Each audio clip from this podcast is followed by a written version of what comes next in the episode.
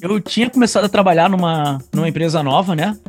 E nessa empresa eu entrei como desenvolvedor, mas logo, logo assim que eu entrei, eu tipo, peguei um projeto, assumi o projeto, tomei no peito e falei assim: não, não, isso aqui do jeito que estão fazendo não vai dar certo, deixa que eu pego e vou, vou, vou tomar a responsabilidade e vou fazer a parada acontecer. E aí, automaticamente, no primeiro mês, eu fui promovido de desenvolvedor para líder do time que ia fazer a parada toda. E aí, pouco tempo depois, sei lá, tipo umas duas semanas depois que eu tinha sido promovido a líder, entrou um outro cara na, no time, que era desenvolvedor também. Só que o cara, ele era muito enrolão. O cara, tipo, ele tinha aquela ideia de que, tipo, ah, não, eu vou aprender tudo que precisa saber para poder fazer essa determinada coisinha aqui, para poder fazer três linhas de código. E é uma parada que você fazia, tipo, em 15 minutos, o maluco levava três dias. E aí eu fui comecei a reportar isso pro cara que era o meu chefe, né? Falei, ó, tá dando problema, a gente tá tendo coisa.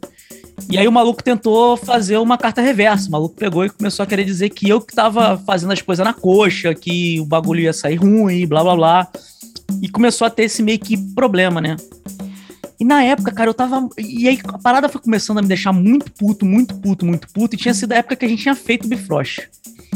Falei assim, cara, quer saber? Vá se fuder. Aí peguei assim, peguei três cartinhas do Bifrost e botei na mesa. Turizas, Souilo e Ferru. Aí fiquei olhando para aquela porra e falei assim: Isso aqui dá pra fazer um bind maneiro pra caralho, hein? Aí peguei. E, a, e, e, lá era legal que, tipo, não era parede, né? Era parede de vidro. Então a gente podia ficar escrevendo nas paredes para poder, tipo, fazer a anotação da parada toda.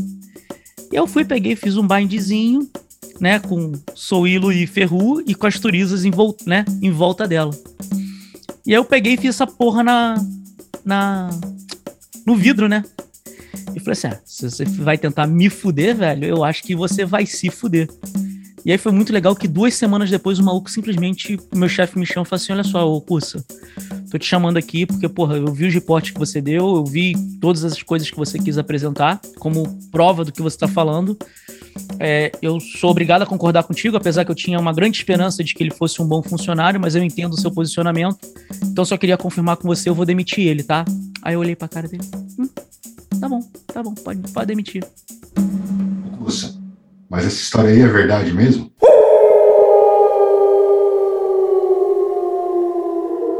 Cuidado com os falsos profetas, que vêm até vós vestido como ovelhas, mas, interiormente, são lobos em pele de cordeiro.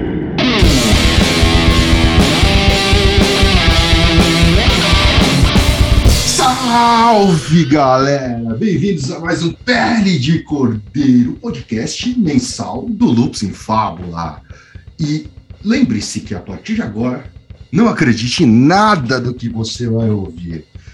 E hoje, especificamente, estamos aqui mais uma vez, eu, Kusamitri. Hello! Marcos Keller. Saudações, senhoras e senhores, vamos lá! E primeiro episódio que a gente está trazendo essa pessoa que já falamos que vamos trazer várias vezes aqui, Marcelo Deldébio. E aí, galera, tudo belezinha? Lembrando aí, feliz ano novo primeiro, né, caralho? Porra, é primeiro episódio de 2021. Se você tá ouvindo isso na data que Pô, foi lançado, não, se você tá gravando aqui, no, se, você, se você fosse apoiador, você poderia estar tá vendo isso ainda quando tá sendo gravado. Mas se você só tá assistindo isso no feed, feliz ano novo, que 2021 seja... 2021 não, 2022, 2022 caralho. Né, Puta que pariu, eu ainda tô. Ah, o desculpa, cara perdeu um ano já. Hein? Perdi um ano, é, cara. É, é, é que 2020, eu achei que 2021 não é, é, existiu, né, velho? Então, é, a gente ainda é, tá. É, cara, perdeu, ano, tá. o curso tá fazendo o cheque de 2020 ainda. Total. E é isso aí. E para essa primeira participação do Marcelo aqui com a gente, a gente escolheu um tema que é. Bom, Dado ao recente lançamento da Lois Carabel, que é o Runic Tarot, porque a gente tinha muitas expectativas. Por quê? Porque ele foi ilustrado pelo Jack Sephiroth, o chinês... Nosso amigo, nosso amigo. O chinês viking, que desenhou também o, para o Heaven and Earth. Então a gente tinha muitas expectativas. E o Kusa, por estar na Gringolândia, teve acesso primeiro ao baralho, porque ele ainda não chegou no Brasil. Esperamos que se você está ouvindo na data que ele está, que o episódio está sendo publicado em janeiro, que ele já tenha chegado. Mas até o momento nós não tivemos acesso ao deck ainda. Mas o Kusa pegou o deck. E todo, todo mundo sabe, o Kusa é o cara que manja pra caralho de runa. E ele ficou puto entendeu? Ele me mostrou algumas coisas, eu achei a diagramação uma merda. Eu falei, porra, a ilustração é do caralho, mas essa diagramação tá uma bosta, diferente do Heaven Earth, que é uma diagramação bem bacana. E o curso está putaço. Então a gente falou, cara, vamos chamar o Marcelo, porque o Marcelo tem uma visão da conexão das runas com o tarot, que é inclusive aquela que está no, no HKT, que inclusive, se você é, está ouvindo isso em janeiro, na data de publicação, sabe que em breve teremos um novo HKT. E vamos deixar o curso aí, Marcelo, é, é, falando aí as suas, o que, acha da correlação de runas com o tarô, é, as diferenças, as semelhanças, é, enfim, tudo, tudo, tudo interessante.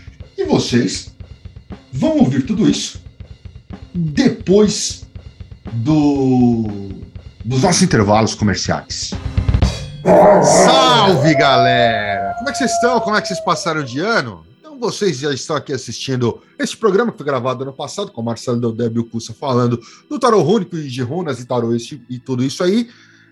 E já em 2022, estou aqui com o Cussa. E aí, Cussa, beleza? Fora o cansaço de quem, porra, tentou descansar no, no feriadão, né? Dá aquela coisa, mas tão vivo, tão vivo.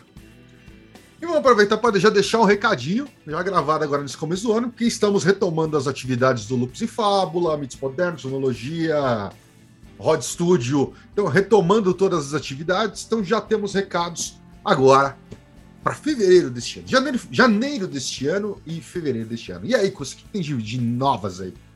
Então vamos lá, o que acontece é o seguinte, galera. É, para quem tá acompanha já a gente aí sabe que a gente mudou um pouquinho o curso do Runologia né? A gente sempre, todos os cursos da Rod, a gente sempre teve aquela coisa de fazer o curso ao vivo, né, com a galera toda e tudo mais. Só que a gente sabe que, tipo, às vezes a galera falava que porra, o custo ficava um pouquinho mais alto, esse tipo de coisa, e a gente resolveu fazer uma experiência com o curso do Runologia, tá?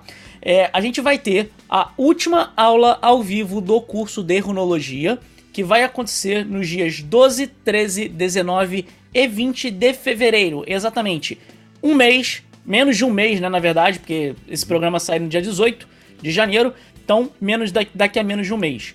E se você quiser participar, você tem como participar dessa última aula ao vivo, interagindo comigo, interagindo com o Grola, interagindo com o Keller, que também vai estar na aula. Então a gente vai estar lá. É, obviamente, assim, teoricamente eu dando o curso, mas porra, eles também vão estar lá, então quando surgem aquelas dúvidas relacionadas a runa e tarô, eu tenho até uma, um embasamento maior para poder falar, porque o Grol e o Keller estão lá. Mas é, o curso ele vai ser ao vivo. Só que por que a gente está falando que ela vai ser a última aula ao vivo? Porque essa aula ela vai ser gravada, vai ser editada posteriormente e esse curso vai ser transformado num curso onde você vai poder assistir quando você quiser, tá? É, a gente está vendo ainda, mas a gente já sabe que isso vai acontecer e você pode garantir já, inclusive, a sua. É, é, você poder assistir isso na versão editada e gravada posteriormente. É, como é que eu faço para poder fazer isso então, Cussa? A gente, para poder a gente poder ter uma ideia de fluxo, botar a questão de meta extra e tudo mais, a gente criou um financiamento coletivo. Só que é uma coisa importante dizer que ele é um financiamento chamado flex, ou seja, mesmo que a gente não bata a meta que seria necessário para a gente puxar todos, né, toda a informação do curso, a gente vai fazer assim mesmo, mesmo que a gente tenha prejuízo. Isso eu acho que é importante dizer pra galera, até por ser um financiamento coletivo. Então, só você em www.runologia.com.br, você vai ser redirecionado para a página do Catarse, tá? E lá você tem os pacotes para é, assistir só aula ao vivo, assistir só aula gravada ou assistir aula gravada e a aula ao vivo, tá? É importante dizer que esse financiamento coletivo ele fica disponível até o dia 31 de janeiro, ok? É 23h59 horário do Brasil. É, depois disso a gente provavelmente vai demorar uns, uns diazinhos aí. A gente vai abrir é, também o evento para quem quiser pegar posteriormente pelo Simpla, porém existe a questão de que lá o valor vai ser um pouquinho mais caro, até para a gente dar preferência para quem participou ali do financiamento coletivo com a gente, porque a gente está tentando bater essas metas de botar algumas aulas extras. Então, se você se interessa por Runa, se você quer conhecer Runa, é, não pela perspectiva minha, mas pela perspectiva dos poemas rúnicos, que teoricamente seriam a fonte mais primeva que a gente tem sobre as runas, você vai lá em www.runologia.com.br para você poder garantir a sua vaguinha para poder fazer o curso comigo. E é aquilo que eu falo, se tá com dúvida, tá querendo entender um pouquinho mais, só vem falar comigo que teoricamente a gente sempre tá aí falando e comentando e conversando com a galera. Eu tiro todas as dúvidas em relação ao curso que vocês tiverem sem problema nenhum. É certo? isso aí, galera. Então, se você tem mais uns dias aí para entrar nesse financiamento coletivo, até dia 31 de janeiro, runologia.com.br, você vai ser redirecionado para o Catarse, beleza? E por enquanto é isso aí. A partir do mês que vem já tem novos avisos, tá? Já de, de sobre cursos, sobre outros eventos aí, sobre outras coisas. Já tem atividades na Twitch, já tem aí um monte de coisas aí rolando. Beleza? É, inclusive, eu vou falar uma coisa, tá? Pequeno spoiler aqui, hein? Esse ano, Lupus em Fábula tá vindo com coisa nova. Só vou deixar isso aqui, foda-se. É não, aí, não, galera. não dá spoiler não. Valeu. É isso aí, galera. Então, vai lá, já pega esse financiamento aí, garante, e agora fica aí com o episódio de Tarô e Runas do Pele de Cordeiro. Não, eu, eu acho assim que, que é interessante, isso já tá meio que começando, entre aspas, de certa forma, realmente podcast. Que é o seguinte, assim, é, eu acho que é, todo mundo que teoricamente tem um pezinho no ocultismo brasileiro. Todo mundo. É, assim, de uma forma ou de outra, eu acho que em algum momento passou por alguma coisa do Marcelo. Seja lá, tipo, 15 anos atrás, quando tinha um sedentário hiperativo, ainda realmente no site sedentário hiperativo, que era só a coluna.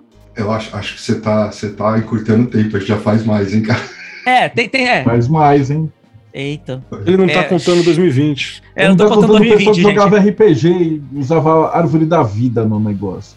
É, mas assim, é, é, muito interessante porque assim, querendo ou não, todo mundo que tá hoje no ocultismo brasileiro passou de alguma forma é, por alguma, alguma coisa do trabalho do Marcelo. Passou, com certeza. Sabe? Mesmo que não saiba. Se, mesmo se que não saiba. Mesmo de outra foi... fonte, essa outra fonte consumiu do Marcelo. É impossível. Exato. Em, em é, língua portuguesa não ter passado pelo Marcelo no tema de ocultismo a, o ocultismo, a árvore genealógica do ocultismo brasileiro, de alguma forma, passa pelo Marcelo. Isso é um fato, sabe? Então, assim, é muito interessante e eu acho isso importante de ser dito, porque, assim, é, eu sei que tem muita gente que, tipo, tem várias coisas contra o Marcelo, entendeu? Mas, cara, querendo ou não, é uma, assim, tipo, por mais que você, de repente, tenha algo contra o Marcelo, você não atestar o fato de que, porra, ele tem um puta conhecimento e que, porra, o, o trabalho que ele faz é algo que contribui pra caralho pra comunidade ocultista brasileira, cara, você tá querendo só é, é, dizer é que você tem um. É só você dizer que você tem um ego mais inflado do que você teoricamente é, é, é, aceita que conhecimento tá aí, sabe? Tipo, você pode ter suas diferenças ideológicas, mas o conhecimento tá aí. Eu, eu preciso acrescentar que, eu vou falar aqui, eu vou falar rapidão antes que apareça, sei lá, o, o né? Alguém, vai roubar essa ideia, hein? Tá gravado aqui, a data é hoje. Se alguém roubar essa ideia, essa ideia nós vai acender vela preta em coletivo aqui. Porque eu ainda vou usar as minhas capacidades de historiador aqui para escrever, escrever o renascer da magia no Brasil, assim, ver como é que foi o começo do rolê, conversar com galera de ordem, como é que era isso quando tava oculto, até chegar no momento dos magos de Facebook, saca? Tenho muita vontade de fazer isso para traçar essa linha também e para ver se consigo dar um olhar que não seja esse olhar tão pesado que uma galera tem ou, ou olhar treteiro assim. Vai rolar isso em algum momento e eu espero que eu me organize o suficiente para fazer isso antes de alguém roubar essa ideia. E o mais, mais interessante de tudo é que, assim, tipo, eu e o Grola, desde que a gente começou a fazer o HKT, a gente sempre olha as críticas. E aí você vai olhar na internet, de, desde que eu comecei com o Bate-Papo Meir, a gente entrevistou 250 pessoas, tipo, top de cada ordem que você puder imaginar. E aí você descobre, né, que na verdade os caras que não gostam de mim, você pergunta por quê? Não sabe falar. E aí a resposta inevitavelmente é: você falou mal do meu político bandido de estimação. então, se, se, o cara é mais das esquerdas, é porque eu falei mal do, do, do chefe de quadrilha. Se o cara é mais das direitas, é porque eu falei mal do miliciano genocida.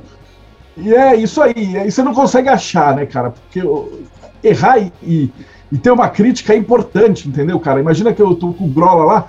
É, lembra que a gente fez o primeiro HKT e um cara veio falar que acho que tinha uma letra hebraica que estava trocada.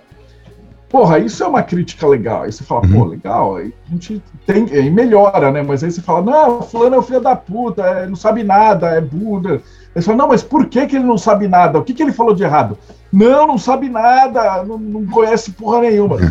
Não, cara, mas o que, que o cara falou de errado que ele não conhece? Não, filha da puta, não sabe nada, fascista. E aí. É, e, e, não dá resposta, né? Não tem resposta, cara. Então, é, é, é, você vai embora e larga os caras pra trás, porque não dá, cara. É, e, e, e acho se, que... se, alguém virasse e falar assim, pô, Deus errou e tal coisa, eu falo, deixa eu olhar meu livro. Se eu abrisse o livro e, cara, tivesse errado, eu ia falar, cara, que merda, né? Meu espírito virginiano não ia me Valeu. deixar em paz. Mas, mano, nunca, cara. Eu tenho só aquele cara que tenta ser amigo de todo mundo. Então eu vou tentar descobrir. Falar assim, oh, por que, que o cara não gosta de mim? Aí depois você vai descobrindo, descobrindo, descobrindo, é zero. É, é vazio todos os casos. Não teve um caso que, tipo, porra, o cara foi lá e tal. Porque a gente tem aquela pegada, ainda mais que a prima mata se eu começar a briga na internet, que a gente nunca começa nada. Salvo com o pastor evangélico que aí tudo bem. Aí, aí a gente começa. aí, aí ela dá descontra. Mas ela dentro dá, é, da galera ocultista, cara, eu nunca xingo o trabalho de ninguém, nunca critico nada, nunca comecei, nunca ataquei ninguém. Por mais então, merda que seja, né? Por mais merda que seja, eu falo assim, cara, o cara tá lá fazendo qualquer coisa absurda e falo, deixa lá, cara, a galera vai ver que é uma bosta. Até porque, inevitavelmente, cara, a merda sobe. É inacreditável isso, cara. O grupo é pequeno, né, cara? Você não, não cara, eu não sei nem se é porque o grupo é pequeno, mas é bizarro, cara. Sempre que começa, daqui a pouco você vê a merda subindo. É, e, e, assim, toda hora, toda hora acontece, cara. Inclusive, depois, Marcelo, acho... precisamos conversar que você tipo, vou te contar uma história que você vai cair pra trás. Nós ficamos sabendo. e, e, e, eu acho esse tipo de coisa importante ser dita, porque assim, é, por exemplo, porra, os trabalhos que o Marcelo fez com o Groll em relação, por exemplo, a tarô no Brasil, porra, com a HKT, que foi um tarô mais focado para quem queria estudar, cara, é um trabalho sensacional. Porra, os cursos mundo, que o Marcelo dá, porra, desde a época que eu era adolescente, cara, porra, é uma parada, sabe, magnífica. Tipo, aquilo ali é abrir a cabeça de forma que você não tem noção. Então, assim, eu acho que é importante a gente ter é, essa visão e esse tipo de coisa, sabe? E, e, e assim, eu acho que é, é muito é, ego, sabe? Você querer, tipo, dizer que você, porra, não teve, por exemplo, sabe? Não, não, não, eu sei tudo porque eu só estudei e você não querer dizer as fontes. Então, por exemplo, cara, eu não tenho vergonha nenhuma de dizer, e, porra, eu agradeço pra caralho. Porra, todo o conhecimento, por exemplo, que eu tive, porra, curso com o Marcelo, porra, fiz curso de runa com ele, fiz curso de tarô, curso de astrologia, é, astrolo é, o Cabala, se eu não me engano, eu cheguei a fazer também. Então, assim, tipo, e cara, o Marcelo foi um puta de um professor que, porra, me deu uma cacetada de visão de uma caralhada de coisa que, tipo assim, abriu os caminhos para mim para eu poder entender como é que eu chegava na parada. E não só o Marcelo, deixa aqui também, não tá aqui, mas, porra, meu agradecimento, por exemplo, também ao Nick, né? Ao Nikolai Friswold, que, porra, tem alguns livros aí, inclusive tava passando um livro dele aqui fora é, sobre magia popular, é, não única, né, mas nórdica, que eu tô muito curioso, eu não sei se saiu, depois tem que perguntar a ele. E, cara, tipo, foi um outro professor que, porra, inclusive foi até muito legal que, porra, a aula dele tinha que ser em inglês, porque, cara, era inglês com norueguês. Então, assim, foram, foram dois caras, por exemplo, assim, que eu tive contato direto, professor mesmo, e, cara, tipo, me deu um puta de um, de um, de um, de um salto em questão de conhecimento, que se eu fosse tentar fazer sozinho, cara, eu teria, porra, penado pra caralho. E assim, se eu, o conhecimento que eu consegui ganhar nesses, porra, 20 anos que eu tô estudando é, é, grande pra caralho é porque, porra, tipo, basicamente eles dois, que foram grandes professores, porra, me deram uma puta de uma direção de, em vez de falar assim, em vez de eu ficar rodando em círculo mó tempão, eles falaram assim, ó, vai, vai por ali, ó, vai por ali que ali você vai se dar bem, sabe? Então, assim, eu acho que é importante primeiro a gente dizer isso, porque, tipo, vai ter debate aqui, vai ter coisas que eu não vou concordar com o Marcelo, com certeza, e isso tá, tá, tá de boa, assim, eu acho que é importante a gente dizer isso. É de boa você não concordar com alguém, é de boa você criticar algo como o próprio Marcelo falou, se você apresenta um argumento, não só criticar é. porque você acha que, ah, não, não gostei porque tá, né? É, achei que esse vermelho tá muito forte. Tá, é opinião.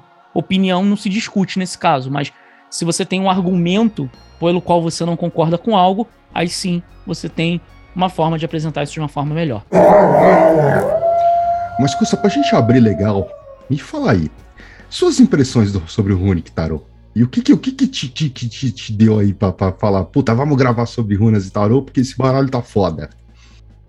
Cara, assim, eu vou. Eu, eu acho que, assim, é, uma das ideias aqui, e assim, Marcelo, se o Grola não te falou isso antes, eu tô te falando agora, é a gente meio que debater um pouco a ideia das runas, né? E, por exemplo, as pessoas principalmente as suas perspectivas em relação a ter, a, aos caminhos que você colocou ela quando você fez a questão do tarô. Porque, por exemplo, quando eu peguei o Runic Tarô, eu falei assim, porra, vamos começar do início, né? Na verdade, eu fui pelo tarô mesmo, porque é como vem, ele é um tarô.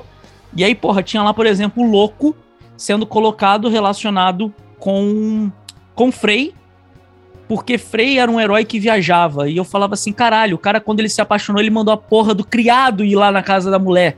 Porra, onde que esse maluco é o aventureiro? Não faz sentido. E assim, nas histórias de Frey, por mais que ele tenha um barco, ele não é aquela coisa. Não tem muita história de que, tipo, ele tava indo por aí se aventurar. Então. E aí o cara relaciona isso com Iera. Porque Frey era um deus relacionado, né, a colheita e tudo mais. Então ele relaciona Frey com Iera, logo o louco está relacionado a Iera. E eu fiquei assim, caralho, como assim, caralho? Porra, tipo, pra mim, a relação entre o louco e Iera, já falei assim, caralho, velho, puta que pariu, que, que, que merda que fizeram aqui. E aí eu falei assim, calma aí, calma aí, cadê Ferru? E aí eu fui olhar Ferru. E aí, para quem tá aqui na gravação, eles botaram Ferru na torre. Nossa senhora. Pronto. Pô, aí, Grola, você tem essa resposta. Ferrou na torre e o cara, o cara zoou de verdade, cara. esse, cara esse cara tá lendo Jodorowsky, hein? Só pra.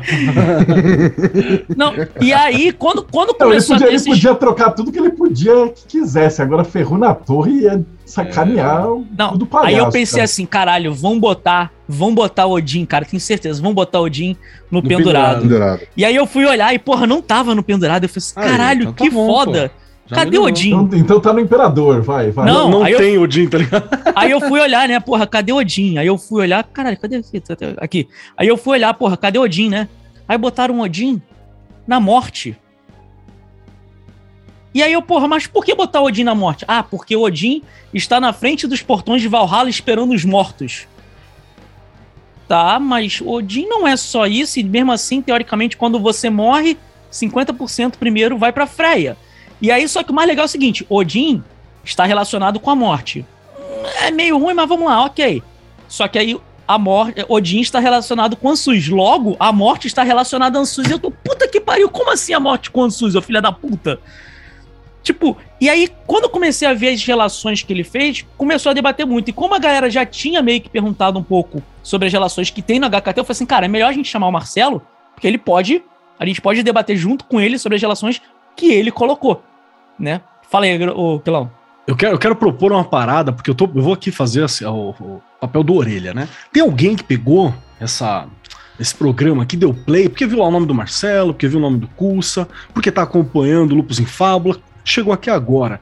E o máximo que ele conhece de Runa é, sei lá, porque ele assistiu no ano passado, no primeiro semestre, WandaVision, e tinha as runas lá no, na, na, de, na parede.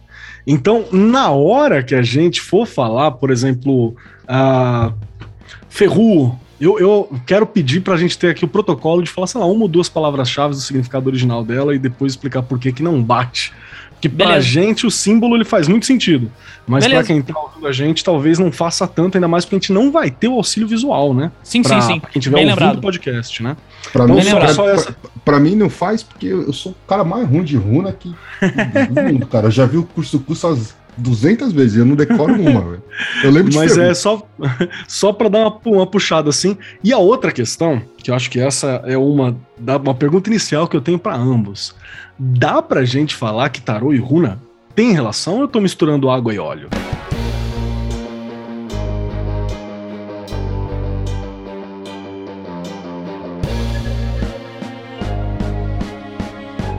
Então, em teoria, elas são coisas que se encontram dando voltas, assim.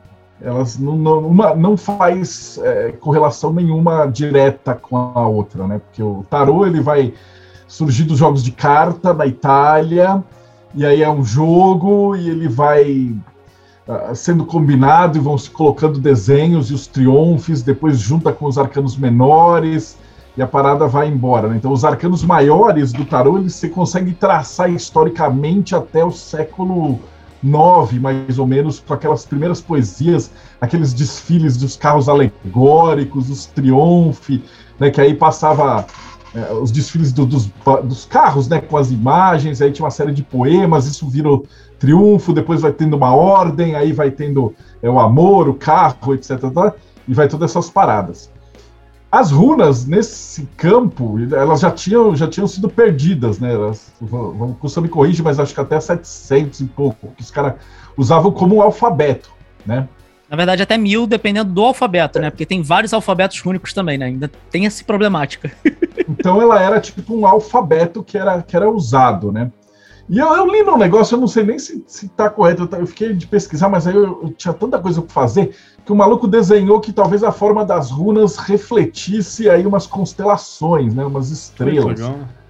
Né? Eu lembro que você acha que foi o Léo Holmes que fez, quando ele estava pesquisando do Lemungueton, ele coloca aqui, pá, umas runas tinha a ver, então talvez, talvez com talvez aspas enormes, as runas teriam sido. É, a, sabe que nem a gente tem aquelas desenhinhos gregos de constelação? Teriam sido umas espécies de constelação para fazer, para justificar o formato delas. E aí, se você acreditar no mundo espiritual, você teria uma correlação energética indo por aí, né? É mais fácil enxergar, enxergar uma runa num grupo de estrela do que um.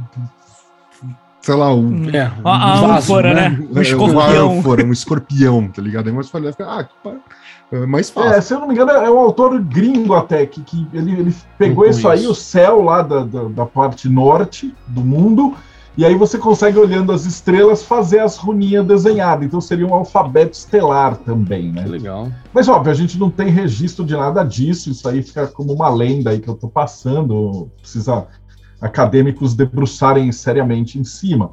Mas ela teria ido por aí.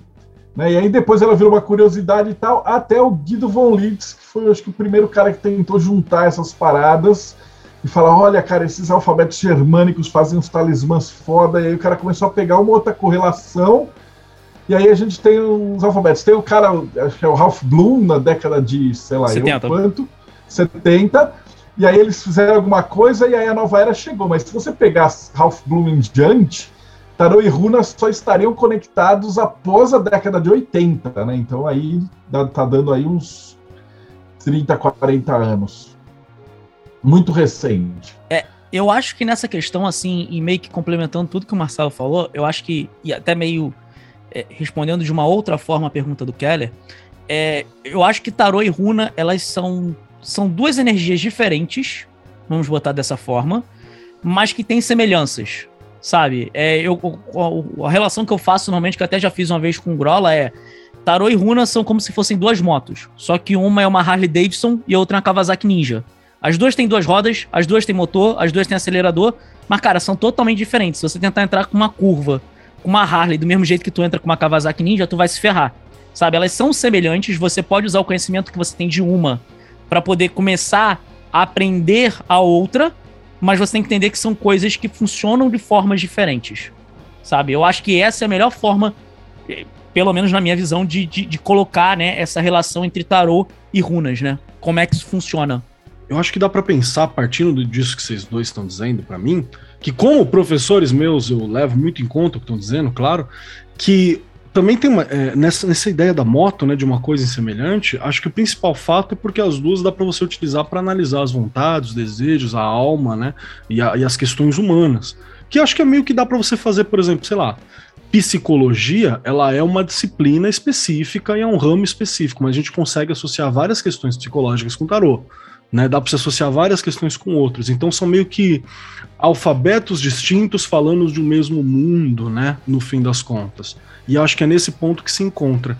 E aí, ainda nessa, nessa pergunta, então, é, ainda para o Marcelo, porque está nessa mesma questão. Acaba que é possível, então, fazer esse exercício de aproximação, mas sempre vai ser difícil de encaixar 100%? Por serem é, alfabetos diferentes? não vai encaixar 100% porque elas são coisas completamente diferentes. Mas nisso que você falou de um exercício de aproximação da psique humana, a gente já conseguiu mais ou menos encaixar. A gente não, né? O Crowley fez isso lá em 1913. É, encaixar o Xing, por exemplo. Né? Ele encaixou o Xing na árvore da vida, né? Então aí são 64 é, hexagramas, ele dividiu, aí você tem 22 que são equilibrados, e mais 10 que são é, fechadinhos e, e, reversos e tal, e o cara meio que encaixou. E aí você vai olhar, é uns poemas e tal, né? Mas aí, se você examinar o poema e examinar o que a, aquela esfera quer dizer e tal, você chega em aspectos mais ou menos parecidos, né? E aí, se você quiser ir puxar para o Jung, ele vai falar, ah, são os grandes arquétipos da humanidade, né? Inconsciente coletivo. Aí o Campbell vai chamar de monomito. Mas a verdade, a verdade é que você tem um painelzão gigante, né? Se você se afastar disso daí, você vai enxergar que está todo mundo tentando descrever alguma coisa, né? Eu gosto de fazer um paralelo, tipo, você pode medir a temperatura da água em Celsius, Kelvin, Fahrenheit, ou em, sei lá, grito de gato, e aí você vai ter uma escala, e aí cada, cada país, cada cultura tentou pegar esse mundo espiritual, que não tem escala, e tentar colocar, é, correlacionando com o que eles tinham na, ao redor. Né? Por isso que também, até saindo um pouquinho do assunto, você vai ver que tem vários tipos de astrologia que no final das contas é o mesmo símbolo, né? Mas aí os caras só trabalhavam isso com o que eles tinham, a energia é a mesma. E eu acho que com a Runas ocorre alguma coisa nesse sentido também. O, o, o, deixa eu puxar um negócio pro Keller agora. O Keller, a gente tem. É, eu, o, aquele gráfico que a gente falou, quando foi começaram as invasões vikings, cara, no norte da Europa, principalmente na Inglaterra? 793. 793. E as runas, os, os, vestígios mais antigos são de quando, cara? Século 1, século 2. Então a gente então, tem bem antes, uma, inclusive. Uma, uma, estrutura que começa no século 1 e, e, uma, o tarô começando ali pelo século 9, com as invasões vikings ali no século 7. Você tem encontro é, físico, né? Você tem encontro físico, mas assim, as culturas, as culturas eram drasticamente diferentes, né, cara? Sim, mas você tem que levar em consideração que praticamente no, no século 11, né, tipo 1600, na verdade, no início do século 1000, no século 1000 não, né? No início dos anos 1000, você começa a ter a cristianização dos povos nórdicos. Sim. Então, nesse processo, tipo, apesar da gente ter tido a invasão, a gente, eu tô falando até como se eu estivesse lá, né? Mas tudo bem. Apesar de ter tido a invasão vai nessa tava, época. Né? Vai que é, tava, vai que tava, né? Não sei. É, apesar de ter tido essa invasão, logo posteriormente começa a se ter a cristianização dos povos nórdicos. Então, assim, é, o tempo de, de, de encontro, se a gente for pensar dessa forma, teoricamente são 200 anos, mais ou menos, e aí você já começa a cristianização dos povos nórdicos. Então, até mesmo que ela tenha tido esse encontro é, físico, o que, não, o que não deixa de ser muito provável, até porque a gente tem várias pedras únicas que tem algumas coisas cristãs nela, certo? Tipo, tem muita coisa que, muita pedra rúnica que é nada, nada mais nada menos do que uma lembrança ou uma homenagem a alguém que morreu. E em muitas delas você tem menções a Deus, Senhor, e coisas do tipo. Então, assim, é, é, esse encontro com certeza ocorreu. Você tem pedras únicas que já tem uma, uma, uma lembrança, né? Uma, uma ressignificação cristã colocada ali. Mas, assim, tipo, o, o, o, ponto é que a gente também tem aquela coisa, né? A gente não tem tanto registro da ideia de uso mágico das runas. Então, acaba que tudo fica muito nebuloso, né? Porque as únicas fontes que a gente tem é praticamente que veio dos, do, dos monges copistas ou das informações que eles próprios escreviam. Então, tipo, com certeza eles eram travados como, tratados, né, como os demônios, né, e tudo mais.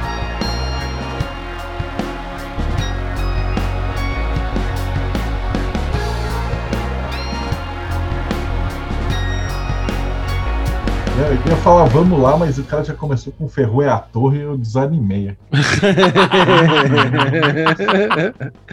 então, olha só, a gente vai fazer um approach primeiro. Acho que a gente vai fazer um approach das runas pro tarô, né? Porque, tipo, é, aqui, teoricamente, não sei porquê, mas vamos fazer com runa para tarô, até porque eu já tinha organizado tudo aqui certinho dessa forma.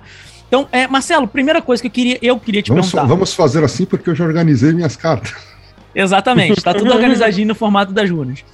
É, Marcelo, a primeira pergunta que eu acho que é a seguinte: é, não existe, é, como você falou, o que a gente consegue fazer em relação a runas e tarô é uma aproximação, certo?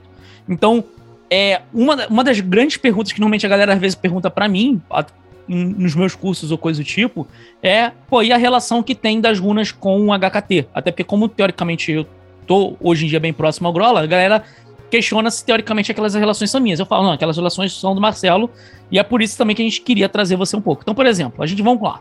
A gente tem Ferru, que como o Keller pediu, né, a, se a gente fosse trabalhar com algumas palavras-chave para Ferru, a gente estaria falando que é alguma coisa de riqueza, prosperidade, ganho, às vezes dinheiro, não necessariamente, mas sem, esse tipo de sentido, tá? Uma coisa de um ganho, de uma prosperidade. E a gente tem, por exemplo, que ela na HKT, ela tá você relacionou ela com o mundo, certo? Enquanto no Runic Tarot tá relacionado à torre. Nossa, eu não consigo entender, cara. Assim, não, vamos lá, então, da onde, só, da onde que veio? Não, Marcelo, não só pra. A relação dele com a torre é simples.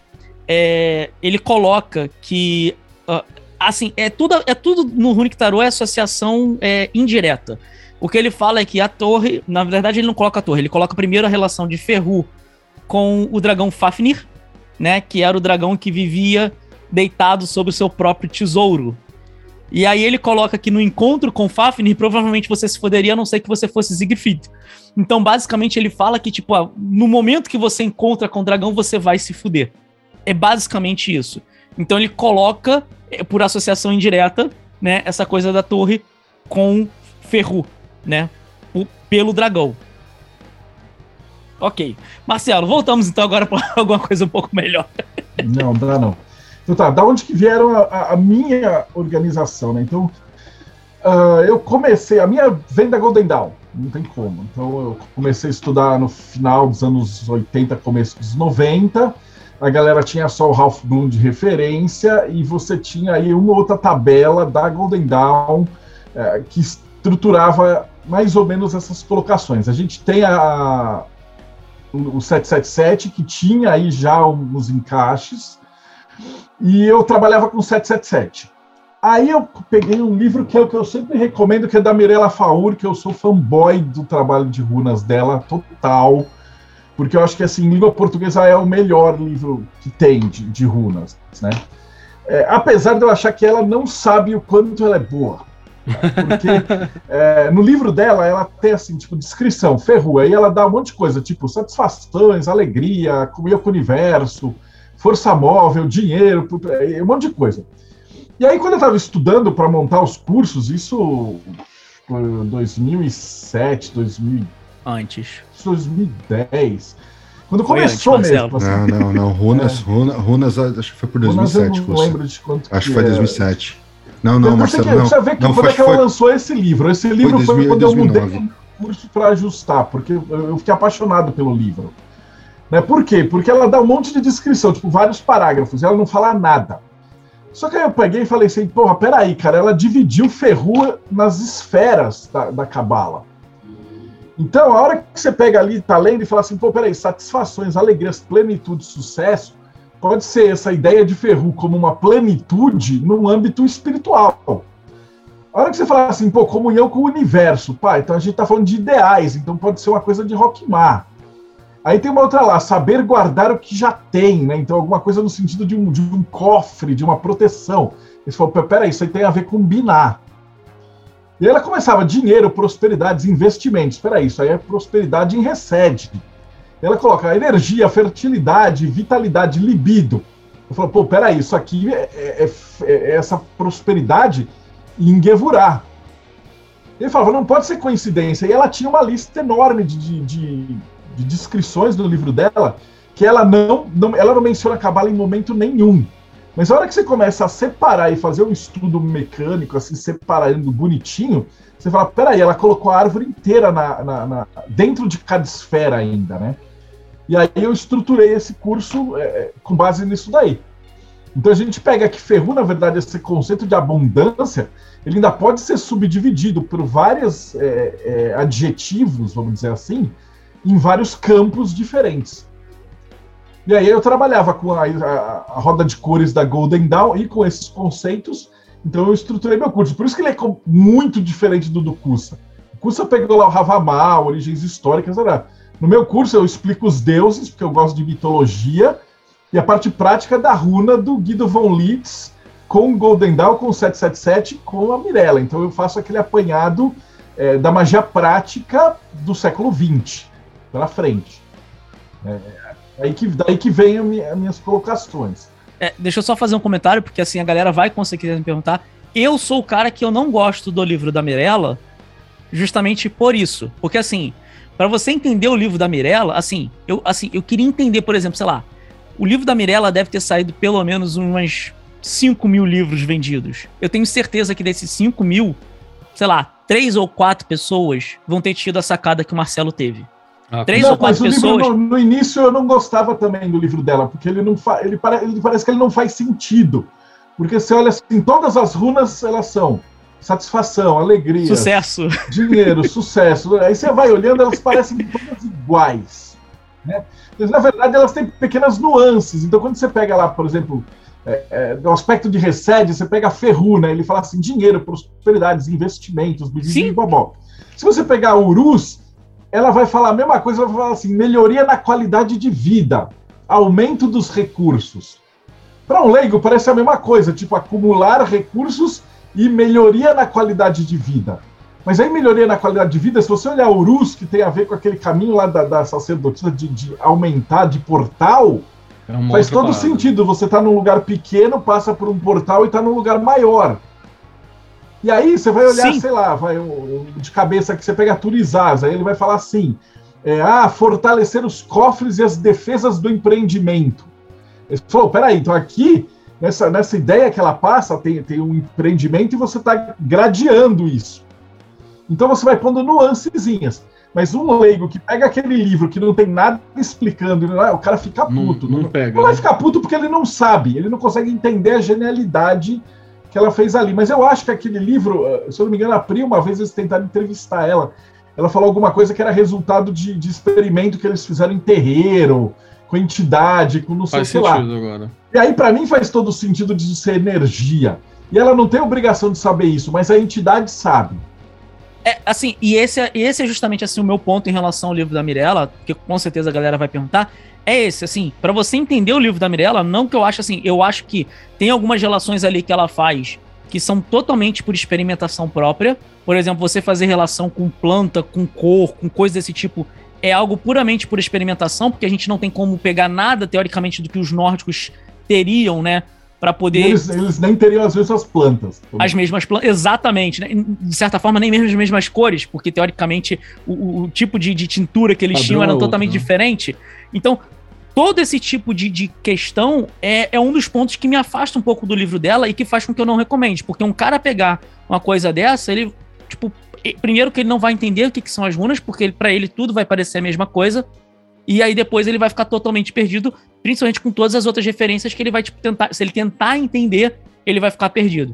Então, assim, eu acho que é importante, porque sempre vão perguntar sobre a questão do livro Cê da Mirella e Você quais tá as me dizendo que o. Vocês estão me dizendo que o livro da Mirella, ele é bacana, mas ele seria tipo assim.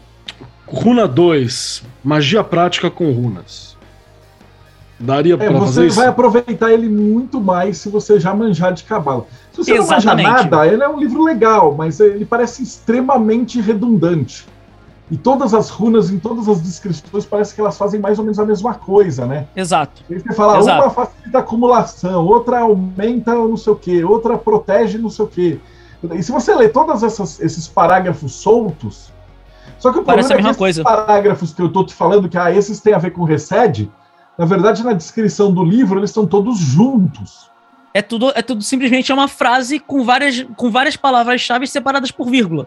Então, para você que não tem o conhecimento de, por exemplo, ter essa sacada que Marcela de tipo, vou separar Ferru em espiritualidade, capturar em possibilidade, em ganho material, em energia sexual e briga, em energia familiar, em porra. Você que. em energia intelectual. Se você não separa esse tipo de coisa em pequenas coisas, parece simplesmente que é um. E assim, Mas uma não vai fazer sentido de- com a outra. De adjetivo aleatório, parece. Exato. É, parece aquela coisa. Vou abrir o dicionário, botar o dedo aqui, é, qual é a palavra? Ah, essa aqui. Dinheiro, bota aí. Sabe? Então, pra você que não tem o conhecimento, acaba ficando um pouco complexo de entender qual é a, a- a perspectiva que ela quis trazer.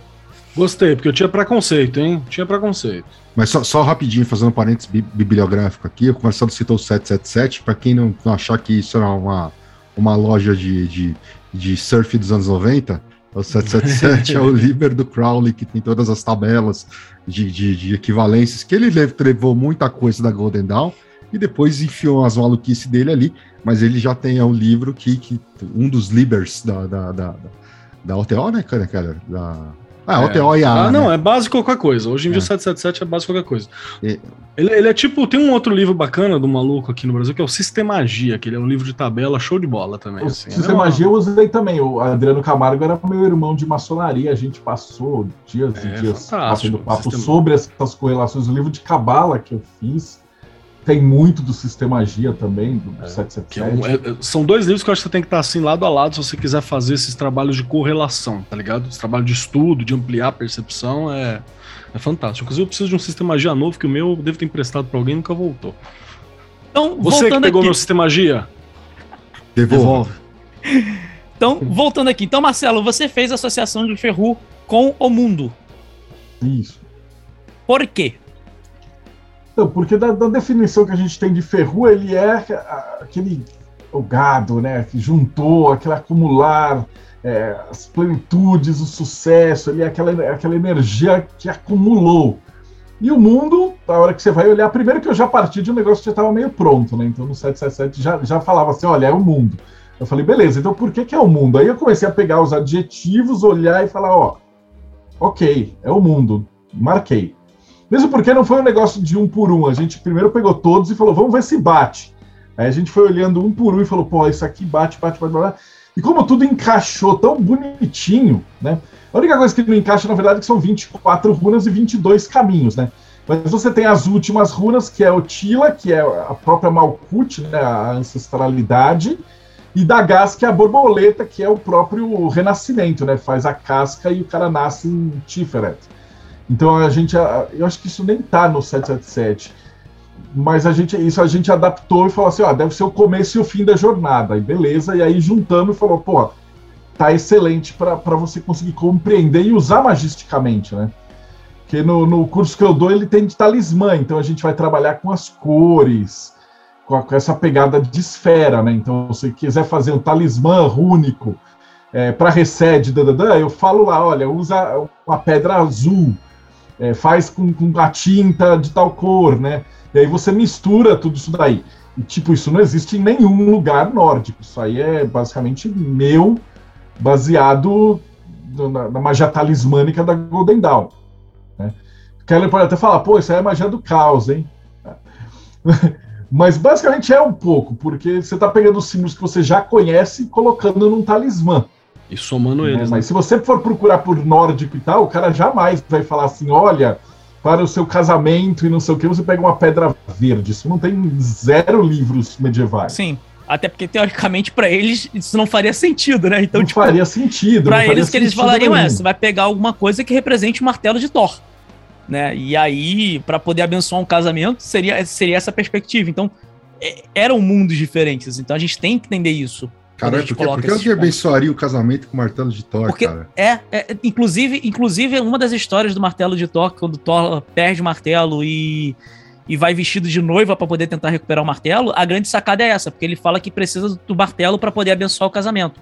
Tem que lembrar que Thor, ou Grola, ele era o, o, o deus mais cultuado pelo povo Ah, em comum. O protetor né? do povo, né, cara? Ele era o simples, protetor do né? povo, então era muito comum que ele fosse invocado pra poder fazer aquela coisa, até mesmo com uma ideia de proteção. Ele vestido de noiva é tenso. Eu- Tudo bem que o Thor de Fantástico, verdade, né? tá? de verdade, né, da mitologia, era um ruivo barrigudo, gordão e tal. Que Fantástico. fica pior ainda ele vestido Sim, de noiva, sim, né? pior O loirinho Sim. da Marvel, né? Não, Você é- é- aí que for ruivo, barrigudo, por favor, vista-se de noiva e manda É, foto é até, muito, é até muito bom, porque na Com o história. martelo, com o martelo. Não. Com E é até muito bom, porque na história, Thor começa a comer pra caramba, e aí o gigante que tá, que tá teoricamente que- com quem ele casaria, né? Vira pro, pra Loki e fala assim: vem cá, tá tudo bem? Ela fala: não, não, é que ela tá muito, tá muito ansiosa com, a- com o casamento, ela tá comendo muito. É muito bonachão, né, cara? Essa história é muito pica-pau, cara. É muito bonachão, é demais. Né?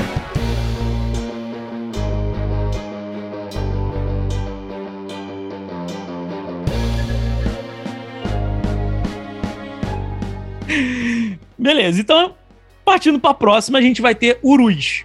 Urus, que pra quem não sabe, na verdade, é representa primeiramente o Auroch, né, que era um touro gigante, né, um touro que de ombro tinha 1,80m. Se você levar em consideração que o- os nórdicos tinham 1,70m e o povo europeu tinha 1,50m, 1,80m de ombro, mais a cabeça e o chifre, essa porra era gigante, né?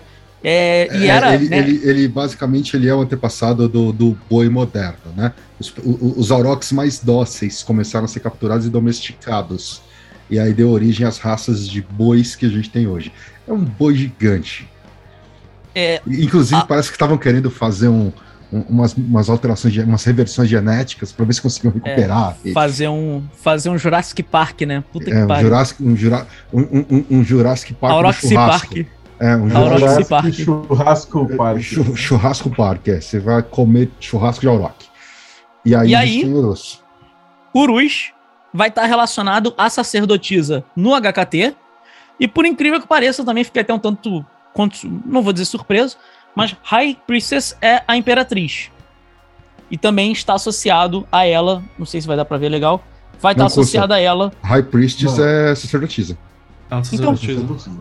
A sacerdotisa e a... Você falou, você falou imperatriz. É, Eita, caralho, desculpa. Eu sempre confundo. É a sacerdotisa. Mas Então, você pensou essa- certo. É a sacerdotisa nas duas cartas. Os dois baralhos. Nos dois baralhos. Qual que é a correlação aí- cabalística aí, Marcelo? Para Urus? Aqui é o portal. É um portal que dentro da Kabbalah você vai de Tiferet a Keter e você passa de, de só, só um caminho para o céu e Jesus é o caminho e para e tem toda essa história de que morrer, renascer e juntar com o infinito. Então a sacerdotisa ela é a guardiã dos portais, né? Lembra no Riderwaite que tem ali ela, sim. ela fica diante do templo. Ela é Guardiã- essa guardiã do- energia a é guardiã- uma, é uma fronteira entre portais. É a guardiã dos segredos do templo, a guardiã da, da iniciação. É. E aí é muito interessante que, inclusive, no Runic Tarot, eles também fazem uma associação que, se eu não me engano, quem faz essa associação também é o Edred Thorson, que é a ideia de que o Auroch estaria relacionado também a, a né? Que é a vaca primordial, a vaca que surge Legal. né, na- no início do mundo, né, junto com o Ymir, o gigante. Só que o mais interessante é que essa associação é feita com o Auroch, não exatamente com o gado, apesar de ser dito que é uma vaca, Uhum. então acaba sendo, às vezes, muito mais uma pequena marteladinha assim.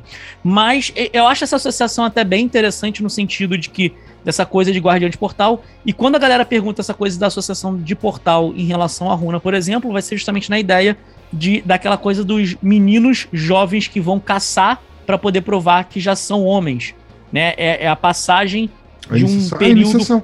A iniciação. a iniciação, Uhum. exatamente, a iniciação do, do- da criança. Gostei. né?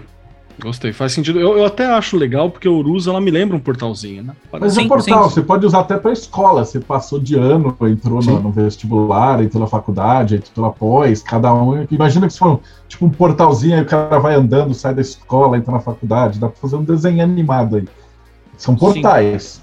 A ideia é essa, mas são portais que levam para lugares cada vez maiores ou mais Que você importantes, Você tá ou mais né? amplos, ou é, intelectualmente. Se você fizer uma escalinha, é como se você saísse para um lugar menor e fosse para um lugar maior. Beleza. Galera que tá aqui assistindo a gravação ao vivo, que são nossos apoiadores. Então, se você não, ainda não do apoia, catarse.me. também tem o pessoal do Mayhem também aí hoje. Tem o pessoal do Mayhem também aqui, catarse.me barra Lifrod, L-I-F-H-O-D. É, deixa eu falar, se vocês tiverem qualquer dúvida, mandem aqui no chat aqui, que a gente vai ouvindo, tá? Pra gente poder ir respondendo aí. Partindo então pra próxima, a gente vai ter Thurisas, que, por incrível que pareça, não, sur- não, não por incrível que pareça, mas não surpreendentemente, na verdade, elas vão estar na mesma carta, né? Elas vão estar no Imperador Imperador. né? Sendo que no Imperador, no Runic Tarot, ele vai estar associado com Thor, né? É... O Imperador e Turizas. Marcelo, tu quer falar alguma coisa? Ah, é muito óbvio. Não tem nem o que, que Uhum. colocar de diferente. É aquela na, coisa da verdade, energia. assim, na verdade, a gente só ia falar alguma coisa se fosse diferente, né? Porque se É. ele fez a mesma associação, a gente pode passar. Beleza. Palavra-chave de né? Turizas, é verdade. Obrigado, Keller. O Palavra-chave de rosa. É a gente vai ter- é o espinho, que- É o espinho, é guerra, conflito, é defesa, dor, dificuldade. São todas essas perspectivas, né? Na Mirella, ela coloca lá proteção contra inveja, proteção contra roubo, proteção contra pesadelos, proteção contra acidentes. Aí você pega essas frases soltas, você vê, ó, peraí. Contra inveja, ter infidelidade, Netsá. Contra roubo de ideias e processos, Rod. Rod. Contra pesadelos, opa, esfera de Exod. E contra acidente físico, opa, esfera de Malkuth. Malkuth. Não tá vendo? A mulher manja pra caramba de cabala sem colocar cabala no, no livro. Agora a mas, gente vai numa tem, que eu sei mas, mas não tem realmente uma relação de Turizas com Thor, cara? Eu não lembro, não tinha uma parada. Tem. Na, na verdade, não é com Thor. Na verdade, é com, na verdade, é com, é com Tours, que são os gigantes. E aí, obviamente, como o Odin, o Odin ó, como Thor era né, a- o, o deus que enfrentava os gigantes acaba fazendo a relação, mas Ah, tá. diretamente pelos poemas a gente não tem, pelo menos. Tá, mas não- por não tem- associação- mas não tem uma runa que representa a capa de Thor, uma parada assim? Eu tô viajando. Hum, é, então eu tô viajando. tá viajando. Foda-se. Ignora essa merda que eu falei. Cria uma aí, Beleza. cria uma aí. Ué, Faz eu quero a runa. A runa da, da, da capa de Thor. Beleza. Beleza. Partindo então para a próxima, a gente vai ter Ansus. Ansus, que se a gente for pegar palavras-chave, né? A Ansus mesmo ela estaria relacionada à boca, né? eh, Seria uma das traduções para ela. Ou a gente vai estar traduzindo ela para Odin realmente, né? O deus Odin. Ou a gente vai ter aí também eh, toda a relação de conhecimento, sabedoria, comunicação. E aí, no HKT ela está relacionada com o Hierofante, que agora realmente não deu para ver, por... agora pronto. O Hierofante, para quem está assistindo a gente pelo YouTube. E no Runic Tarot, como eu tinha dito antes, a gente está associado ela com a morte, porque ela está associada com Odin. Eu só Ou posso seja- falar pelo HKT, né? tem a ver com lições e ensinamentos e, e conhecimentos, porque tem a ver com o Hierofante, que é Uhum. o cara que passa lições, Que passa conhecimento. Sim, mensagens faz- e conhecimentos. Então, Faz todo sentido. Um professor, ele só é um bom professor se ele tem uma boa comunicação para seus alunos. Se você explicar uma parada e ninguém entender, tu não é um bom professor e tu não vai passar conhecimento nenhum. Agora, Agora, a chave com- de um SUS? A chave de Ansus vai ser comunicação, sabedoria, é, to- to- toda essa perspectiva. Agora, né? agora, agora, eh, qual que foi a relação que ele fez de Odin com morte, cara? Ele fala, inclusive, que é a questão da, da de, como se Odin ficasse, ah, e tá, isso tá, lembrei, muito lembrei, você falou. na porta de Valhalla esperando os mortos. Né? Ele Uhum. fica lá pra te receber, ele né? não fica esperando pra te receber, É, ele fica nossa, bebendo cara, lá dentro, cara. é. Como, como, como disse o Billy naquele episódio de Billy, Billy Mandy que ele vai pro Valhalla, puta, esse lugar aqui é muito legal. Parece um videogame, só que dói, tá ligado? Porque ele falando, você briga e, come, mas parece um videogame, só que dói. É, é, essa, essa é, inclusive, o motivo que ele faz da associação. E, cara, pra mim é, é muito tipo. Funciona, vai, funciona. Tem que fazer uma forçadinha, É, mas bem- não. Não, forçar mas assim, bem. Por O- associação indireta, tudo vai funcionar. O problema. a- a- algumas não, mas assim, tipo, você querer fazer. a- E aí aquela questão que a gente tá falando. Se você tentar aproximar os conceitos e ideias de, da carta da morte, você não consegue fazer essa aproximação com o Ansus. A menos que você fale Sim. assim, você só vai ganhar conhecimento quando tu morrer. Sim. É, eu acho que. você- Bom, existe algum tipo de conhecimento que só, só vai ter quando você morrer mesmo. Exato, Mas, né? Mas, não é Mas, todos. mas ainda assim, eu acho que né, Ansus não é só isso, e esse é o ponto, entende? Então, essa aproximação ela acaba sendo um tanto quanto. Um tanto, eu não vou dizer forçada, quer Não dizer, dá pra gente dizer já- que é forçada. Não dá pra gente puxar, tipo assim, é por causa da mudança, você tá modificando, você tá saindo da crisálida, você tá se amadurecendo. Hum, assim, não é a perspectiva que ele coloca, esse é o ponto. Quer ver? Deixa eu pegar. Tô até pegando aqui o livrinho Mas, dele. mas tem que ver se foi ele que fez o livrinho também, né? Porque o outro. na verdade, na verdade assim, É, a- às e- isso é vezes- importante, acho que dizer. É, o, o Lyric Tarot, ele, na verdade, ele é basicamente feito por dois caras, que é o O Jack o Sephiroth, Jack que é o cara que desenhou, e o Alan Dempster. Que, cara, tipo, ele coloca aqui basicamente a parada que é, tipo, ah, Odin está parado nos portões de Valhalla. Ele começa a frase dessa forma. O que, O tipo, Jim está parado e tá estranho. É, até até a gente, onde a gente chafurdou nas internets, o Salon Dumps é meio que o mestre do, do, do, do, do- do Jack Sephiroth. Eles são, eles são de que rolê que é mesmo? Eu até te falei outro dia, eles falam que eles são do. é tipo, sei lá, a Azatru chinesa. Saca? é, eu não lembro agora o nome. É, eu não lembro agora o nome. É, é tipo. A gente achou até umas fotos que a gente falou, cara, tá. Ok, cara. É, Globalização chama. talvez- A globalização, mas assim, cara, eu acho que se, se perder um pouco no meio do caminho o rolê viking chinês, tá ligado? É meio estranho o negócio. O, É que é um o caminho ponto muito é que, tipo, longo, né? é- essa associação, é, e esse é o ponto, você fazer associação, quando você, como a gente tá falando, se a ideia é que a gente vai fazer aproximação, quando a gente fala da runa e do tarô, quando você tenta fazer uma, aproximação de da morte com o Ansus, não encaixa, tipo, elas não se aproximam, elas ficam em conceitos Entendi. consideravelmente É, diferentes. e, e- e assim, e, e não dá pra falar que o Jack não conhece Cabala, né? Porque ele conhece. Porque nitidamente as, as reproduções que ele fez do, do, do, do Heaven and Earth. Cube, do Heaven and Earth, do Cube, do Cube of Space, que não saiu no Heaven and Earth, mas eu tenho essa ilustração, que é a ilustração dele, é, e a visão que ele teve das setas e da conexão com o cubo, que, que você precisa girar o cubo para conseguir encaixar no Heaven and é, mostra que ele tem um entendimento de, de, de, de cabala, entendeu? Ele leu o material da Golden Dawn, tá? Quando a gente até foi um negócio que a gente deu uma explodida na cabeça ontem, que foi descobrir que os reis do Heaven and Earth não são os reis, os reis são os príncipes. Por quê? Porque ele está seguindo estritamente o Liberty. Então, os reis do Heaven and Earth são os Knights. Então, ele segue a mesma estrutura do Crowley. Só que o Crowley foi esperto. Para não gerar confusão, ele colocou cavaleiro, rainha, príncipe e princesa. Ele não, ele seguiu rigidamente o Liberty. Então fica cavaleiro, rainha, rei e princesa. E aí isso gera uma tremenda confusão. Então, assim, ele, te, ele tinha acesso ao material.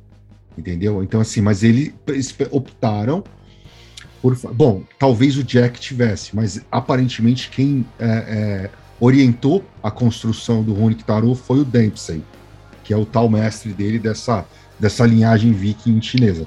A gente tá falando chinês não porque deu, o, deu... Jack, o, o, Jack e o Dempsey não são esses os nomes deles, tá? Esses são é. os nomes ocidentais que eles usam.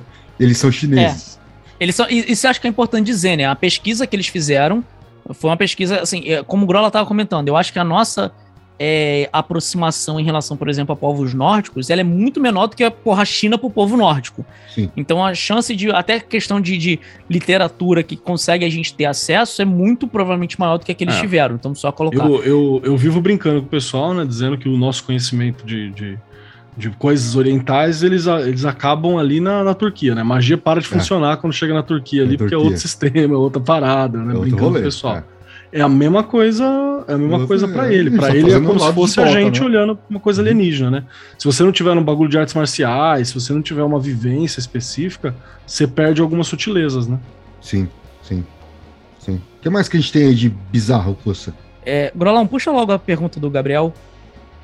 Que aí a gente. Ou, ou você ou o Keller. Só pra gente poder. Ah, o Gabriel tá perguntando se a morte não seria como uma iniciação. Por isso com Ansus.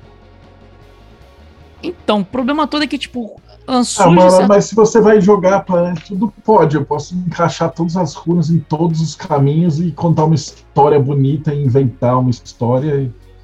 Marcelo. É, principalmente na China, né? Vocês lembram? Tem uma história lá que os caras queriam vender um, um prédio e aí não, não, conseguia vender de jeito nenhum, não sei o que. Aí os caras nomearam com o nome de uma, de uma mina e aí inventaram uma história de que era uma mulher que na guerra tinha feito não sei o que lá, lá e aí apareceu um anjo, e, e aí os caras literalmente inventaram a, a lenda da narrativa hum. daquela, daquela coisa para desencalhar o prédio. Então, cara, história por história, qualquer um conta qualquer um, cara. Você põe aí Raidô como, sei lá, o, o, o louco Espera e fala que é porque, porque anda. Espera a próxima, espera pra tu ver onde ele botou o raio 2, você vai fazer. É, velho. Story, storytelling que chama. É, storytelling, cara. Storytelling, storytelling e copywriting. É esses dois. É. É, Igual certo, tinha, uma marca, tinha, tinha, uma marca de sorvete que é, inventaram os avôs que vieram da guerra. Sim. E, pô, pô, pô, pô, puta história. Aí os caras foram olhar e uma, uma mentira. Uma mentira da porra. É, não vamos citar nomes. Storytelling em marketing. Não, não, não, cara, vamos citar nomes porque... da árvore é. Você pode criar qualquer história que você inventar. Agora precisa ver se isso tem algum respaldo. É, e de qualquer forma, assim, é, eu acho que, tipo, se a gente for parar para olhar, ô Gabriel, a, a, relacionar um SUS com iniciação, assim, beleza, tem passagem de conhecimento, mas não necessariamente é uma iniciação. Você ganhar conhecimento é só um pequeno passo. A iniciação é quando você é testado.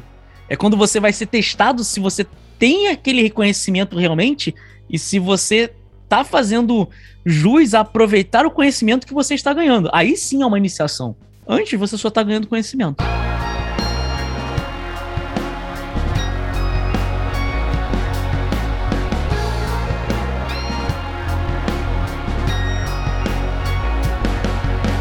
Qual que é a próxima? Raidô? Raidô? Raidô é legal. É. Raidô a gente tem o carro essa mais óbvia faz todo sentido. Faz todo sentido, entendeu? Até o cara o do, do, do, do do vice-versa tarô, tava acertou Se eu- nessa. Botou, Se eu botou fosse desenhar, Botou se eu fosse né? desenhar, eu desenharia, sei lá, um o Sleipnir, tá ligado?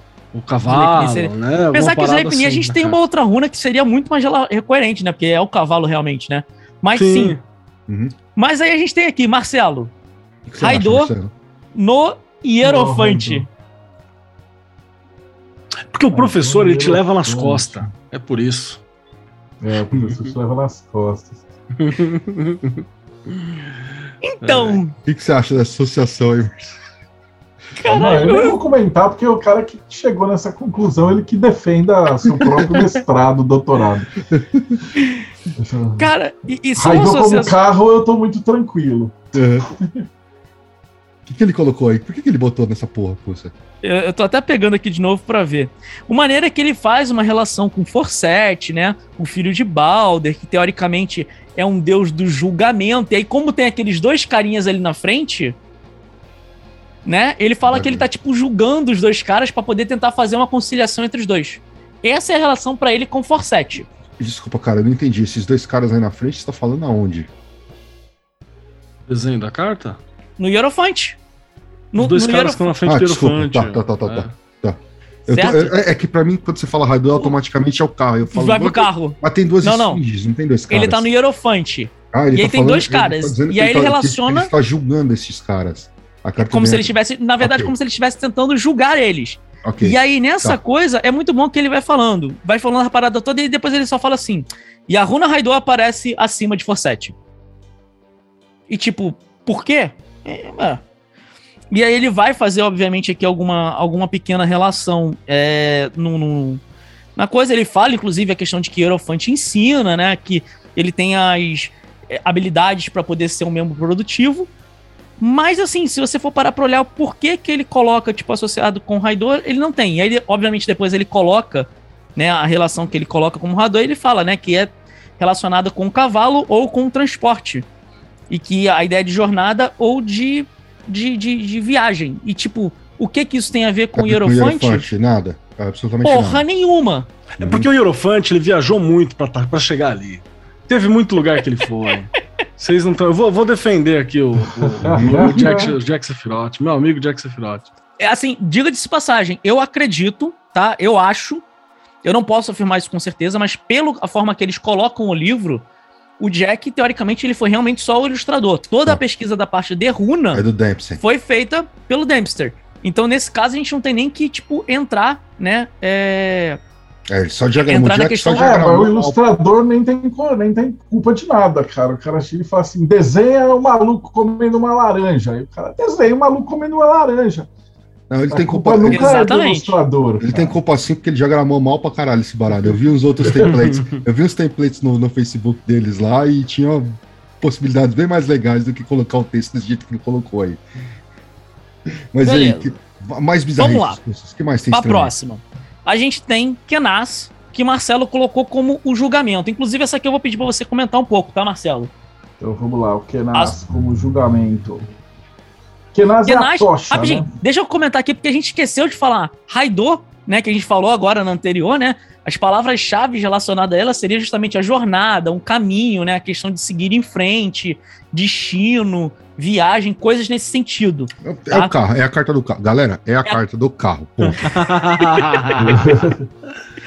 Quando a gente vai para Kenais, Kenais ela já vai ter algumas, alguns debates em relação às coisas delas, mas normalmente o que a galera vai comumente associar vai ser a iluminação, revelação, é, conhecimento, criatividade, ideias nesse sentido, né? A tocha, né? Isso. E aí o Marcelo, a gente Ah, tem a associação no HKT com o julgamento. A própria revelação, né? É a carta da revelação, né? enxergar a verdadeira vontade, Legal. enxergar a solução de um conflito, enxergar um código ou uma lógica. É essa ideia de, de você enxergar algo. Então, eu aceitaria talvez aí um hierofante, né? você não fugiria tanto aí desse- dessa, dessa pegada. Né? Mas a ideia da, da tocha é de, de, tipo selecionar e você conseguir enxergar o que está na tua frente para você conseguir caminhar. E aí a gente tem que que eles eles relacionaram isso com o carro. O carro, é os farol do carro, né? É, porque você caminhar. É bom, Marcelo, é pra você caminhar, você tem que saber pra onde você tá indo, tem que estar tá luz. Exato, é melhor, cara, é narrativa, cara, pra você melhor caminhar de dia. Mas É. com Kenaz e Raidô, você faz uma runa, um bind rune pra isso mesmo, pra você enxergar onde você tá, você tá caminhando. Tem, tem bind runes que você usa essas duas cartas, é, duas, dois símbolos combinados.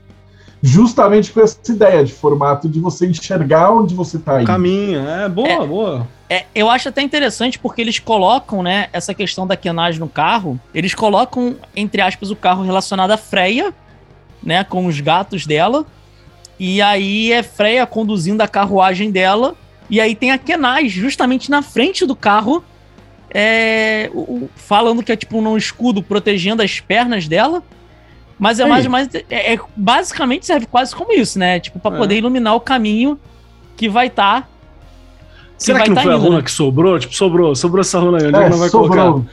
O problema, é- o problema mesmo de você colocar as runas nos tarôs é justamente como tem 24 e 22, é o sobrou. E como a gente, a gente tentou fazer um negócio muito. Porque algumas são muito óbvias. Você olha e fala assim: ah, pô, cara, é, é óbvio que Raidô é o carro. É óbvio. Então, algumas, e aí você começa a ter umas que é mais ou menos. Você fala, pô, e aí, Woz, vai aonde? Né? E não sei o que lá. E aí você fica na dúvida se encaixa ou não. Então faz todo sentido. Então você tem que, depois que você encaixou tudo, você embaralha e olha tudo de novo para ver se continua fazendo sentido.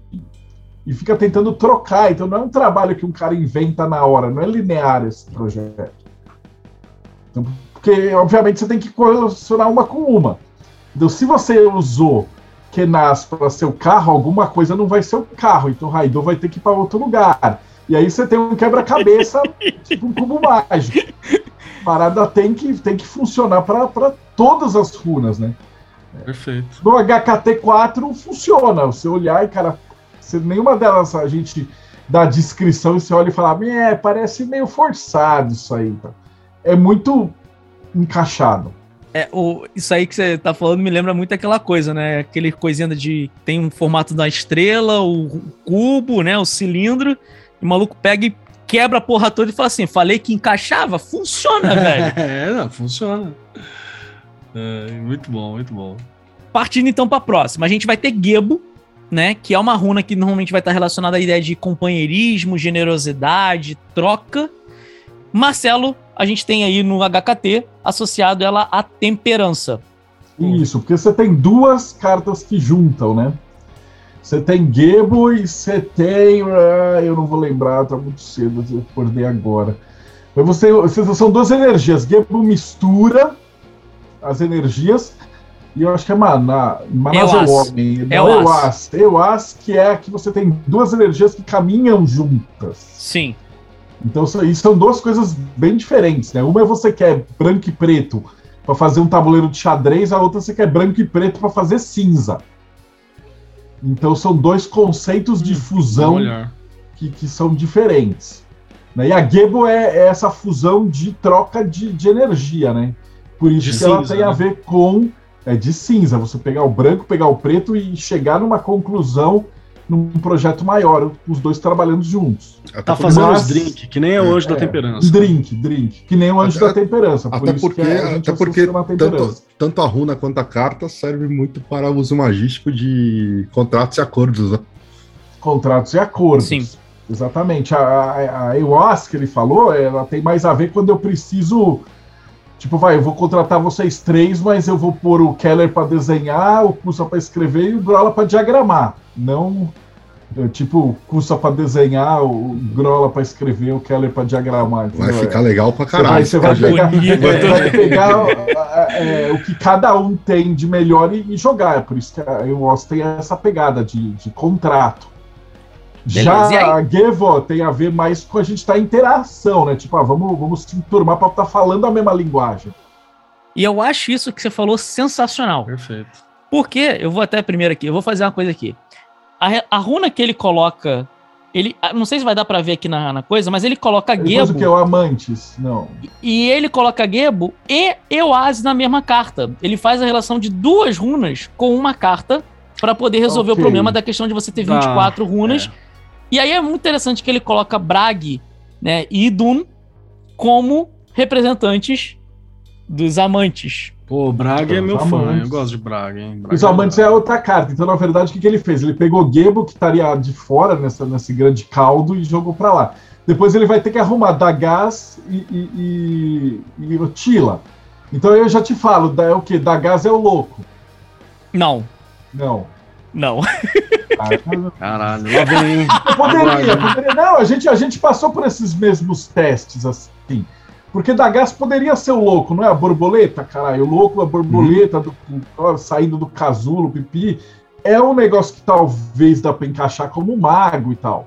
É, nota que o encaixe que eu fiz também não é nada perfeito. Eu poderia ter Hum, lá posto o Dagaz como louco, Otila, que é, que é o mais antigo e tal. Talvez poderia ir no Eremita, de repente.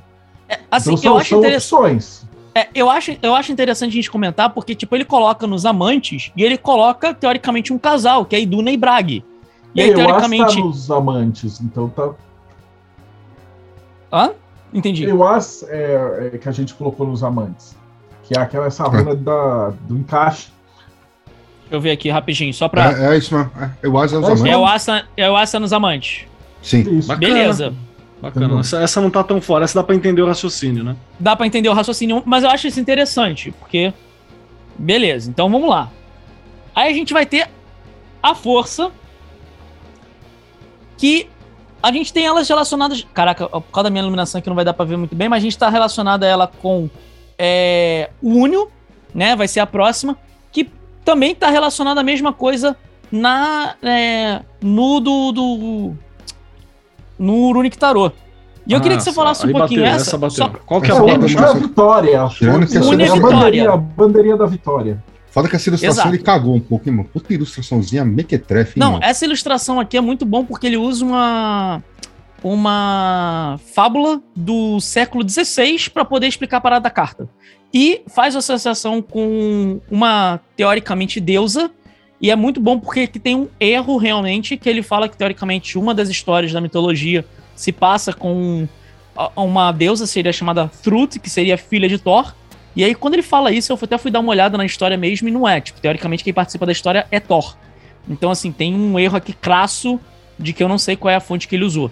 Mas eu queria que você comentasse um pouco, ô Marcelo, dessa ideia de força com, com o É a Unio. bandeirinha da vitória. Não, não- não tem nem muito o que falar. Né? É, o Unjo é celebração, alegria, êxtase, vitória, plenitude da essência, festividade. Tem tudo a ver com é, é o cara carregando uma bandeira, né? O próprio símbolo é uma bandeira. E aí tem a, a gente colocou como força por conta dessa junção, né? Das, a gente, né? O Crowley colocou, a gente a- aprovou, a Mirella pôs também, e tá tudo certo. A gente, na verdade, eu não vou falar a gente, ele fala assim, a gente chegou num consenso de que, Que bate. funciona, Que bate. É, gente busca vai de vir- sentido mesmo. A gente vai vir pra próxima, que eu acho que ela é muito interessante, que é o seguinte: a próxima é Hagalas, que é o granizo, né? É quando perda, destruição, essa é a ideia que a gente vai ter pra runa. E é muito bom que o Marcelo, no na HKT, torre. relaciona ela com a torre. Agora eu vou fazer uma pergunta: qual carta vocês acham que o cara relacionou no Runic Tarot? Ah, peraí, se o. Se a, a Ferru tava lá, aí deve estar no sol, tá ligado? Sei lá. Ela tá no É, mundo. que que- Ele inverte Ele inverte. a relação que você que a gente tem no HKT, que é Ferru com o mundo e Hagalaz com a torre, no Runic Tarot é invertida. A gente tem Hagalaz associada ela com o mundo. É porque Tem Deve você. ter tido uma vida muito difícil, né? Deve ter tido uma vida, uma vida muito muito complicada. difícil. Às vezes você não sabe, você não sabe se a vida não deu tapa na, no cara, na cara do maluco todo dia, pô. Mas assim, a, a ideia de associar ela Hagalaz com a torre faz muito sentido, afinal de contas, a torre tem essa coisa da destruição, da, Sim. da perda, desconforto, todo esse tipo de coisa, enquanto o Hagalaz vai ter esse mesmo tipo de ideia. Então faz muito sentido associar. Agora, associar ela com o mundo, só se for mais ou menos o que o Keller falou, né? Uma vida muito difícil. O tarô desse cara é muito estranho, né? Sim. É- é- a narrativa dele sempre acaba na merda. É tipo, sei lá. Eles são mano. sombrios, né, também. Você vê o, o, Heaven and Earth, é lindo, São mas é sombrio sombrios. O cara, é da- o cara mora na China, né? Tem que ver É, também. Talvez ele esteja passando uma mensagem subliminar. Vai que ele tá na lista, vai que ele tá na lista ajude, né? é, vai que o cara tá, tá sendo vigiado. É o SOS, o cara tá Você piscando não sabe se ele pra- não escreveu esse bagulho aí, sei lá, dentro dos campos de trabalho. né? Não sabe. Exato. Beleza, isso aí. Quando a gente parte para a próxima, a gente vai ter Nalvis, né? Que vai ser é, relacionada é a cruz, é- com a necessidade, sofrimento, todo esse tipo de coisa, né? E aí, no HKT, a gente tem ela relacionada com a morte, A morte. certo? Isso. Já no Runic Tarot, a gente vai ter ela aí associada com o Loki da Disney, né? E a carta do Diabo. Do diabo, ok. O que eu acho muito interessante, inclusive, que eu tinha comentado com algumas pessoas, é que a associação que ele faz, ele usa é, referência do Edred Thorson e ele coloca, inclusive, o carinha ali sentado ali no chão. Não sei se vai dar pra ver aqui a galera que tá assistindo a gente pelo YouTube ou aqui na gravação, mas tem um carinha ali embaixo que é o carinha fazendo fogo, que é uma das coisas que o Edred Thorson fala, né? De que Naldiz é o cara, é a varetinha, as duas varetinhas que você usa pra fazer fogo, sendo que isso é uma coisa que ele coloca, não temos nenhum tipo de confirmação baseado nos poemas ou algo do tipo relacionado a isso, né? Mas Acho que, que, que é uma acha, imagem Marcelo? comum, viu? Já vi imagens assim retratando na Aldiz É, assim, ma- né? mas É, assim, Já vi imagem, mas já é do gênero como ele fala na Altiz é o sacrifício, né? Então, pra você ter o fogo, você tem que espetar as varinhas e tal. Eu tinha a primeira descrição que eu tinha visto de Nautiz era uma cruz que quebrava, mas não, os nórdicos não iam enterrar ninguém com cruz. Então era uma coisa, obviamente, moderna. sim, né? Então é essa ideia de que você precisa passar por um sacrifício, um trabalho difícil, alguma coisa complicada, um trauma, alguma coisa nesse sentido. Agora, Isso associar isso com é o diabo, tu acha que faz sentido, Marcelo? Porque assim, pode-se dizer que, ah, porra, o diabo. Perf ele associa com o quê? Aí, tem- aí você precisaria ver. Talvez ele tenha invertido de novo. Piorf? Pior. Ele vai. Porque, porque se ele Você tá se inverteu, ele divertindo tá, muito, ele tá cara. colocando Roda da fortuna. Ah, aí também, o cara Pô, Roda da Fortuna é guerra, tipo, cara, é o ciclo. Aí, aí não tem nem o que falar. Então. Mas assim, tipo, você acha que faz assim uma certa. Assim. É, é porque eu, eu acho que o problema dessa questão do diabo, você associá-la, tipo, a essa coisa, tipo, da Ele tá necessidade, do associando o diabo com sacrifício, sofrimento, pipipopó e tal, mas. Eu, eu vou até É, pegar a, aqui ideia, também. a ideia, nautismo não tem essa ideia só do sacrifício. Nautismo é tipo o sacrifício que você precisa fazer para conseguir um resultado. Por É. isso que tem a morte. A Hum. morte você morre e renasce. É o preço que você. É, é o preço que você paga. É, é tipo, vai, cara, eu, eu preciso de férias e tal, o cara que tá querendo ter férias, mas aí ele precisa adiantar todo o trabalho dele. Então ele vai se fuder uma semana e aí ele vai ficar de férias. Aí você pode falar, ok, nautiza isso. E aí o cara vai, tipo, mandar tudo a merda, ele, tem- ele olha a rua e fala, não, cara, só mais uma semana de trabalho, aí depois eu tô de férias. Então o é esse sacrifício, mas não é tipo sofrimento eterno. Senão faria mais sentido se associar com réu. É, e, e, assim, é muito louco né, nessas coisas, né? Que, tipo assim, ele vai falando da questão de, de Loki, né? O deus trickster, né? Ou como é que seria trickster? Trapaceiro? Trickster. Não, tra- É, ligeiro. Trickster. é, Malandro. Ligeiro é bom, hein? ligeiro, né? A questão de, tipo, da associação que ele faz do diabo com, com Loki e tudo mais. E eu acho muito bom que ele vira daqui a pouco e fala assim. Naldiz se tra- seria traduzido para a questão, né, tipo, de desconforto. É a runa perfeita para Loki, o deus de todas as piadas, né? De todas essas. De todos os tricks, né? Que aí ele fala que, tipo assim, não, porque Loki, com as ações dele, coloca todo mundo em situação de necessidade. Tipo, é, é o que eu tô falando, tipo, é sempre ligação assim, sabe? Indireta pra mas você não é chegar. o Loki também que resolve os BO? O Loki causa. Tudo bem que é os BO que ele mesmo causou. Sim, Mas- ele causa e normalmente é ele mesmo que resolve. É aquela coisa que tem até uma vez, a, a Rosana mandou pra gente, né? Tipo, você tem a mitologia nórdica, e, tipo, se fosse a mitologia nórdica, tipo, se o Loki não existisse, né? Tipo, teria praticamente nada. É legal, tá todo mundo aqui, beleza, vamos beber e acabou. Entendeu? Então, assim, é, essa associação com o diabo, mesmo, mesmo assim, eu entendendo a ideia do conceito, eu acho que fica um tanto quanto estranha. Alguma coisa acrescentar mais, Marcelo, nessa questão Não, de- tô, tô- tô de boa. Beleza. Agora vamos lá. A gente vai ter a próxima, né? Que é Isa. Isa que é o gelo e tá relacionado normalmente com estagnação, bloqueio, esse tipo de ideia. E aí, obviamente, a gente vai ter ela associada no HKT com o pendurado, Pendurado. Certo? É, eu, eu entenderia se ele associasse o Odin lá com o pendurado também. Não, não, você fala, não, ok, não. Não. Mas E aí, ele associa Isa com o eremita. Pendurado sozinho.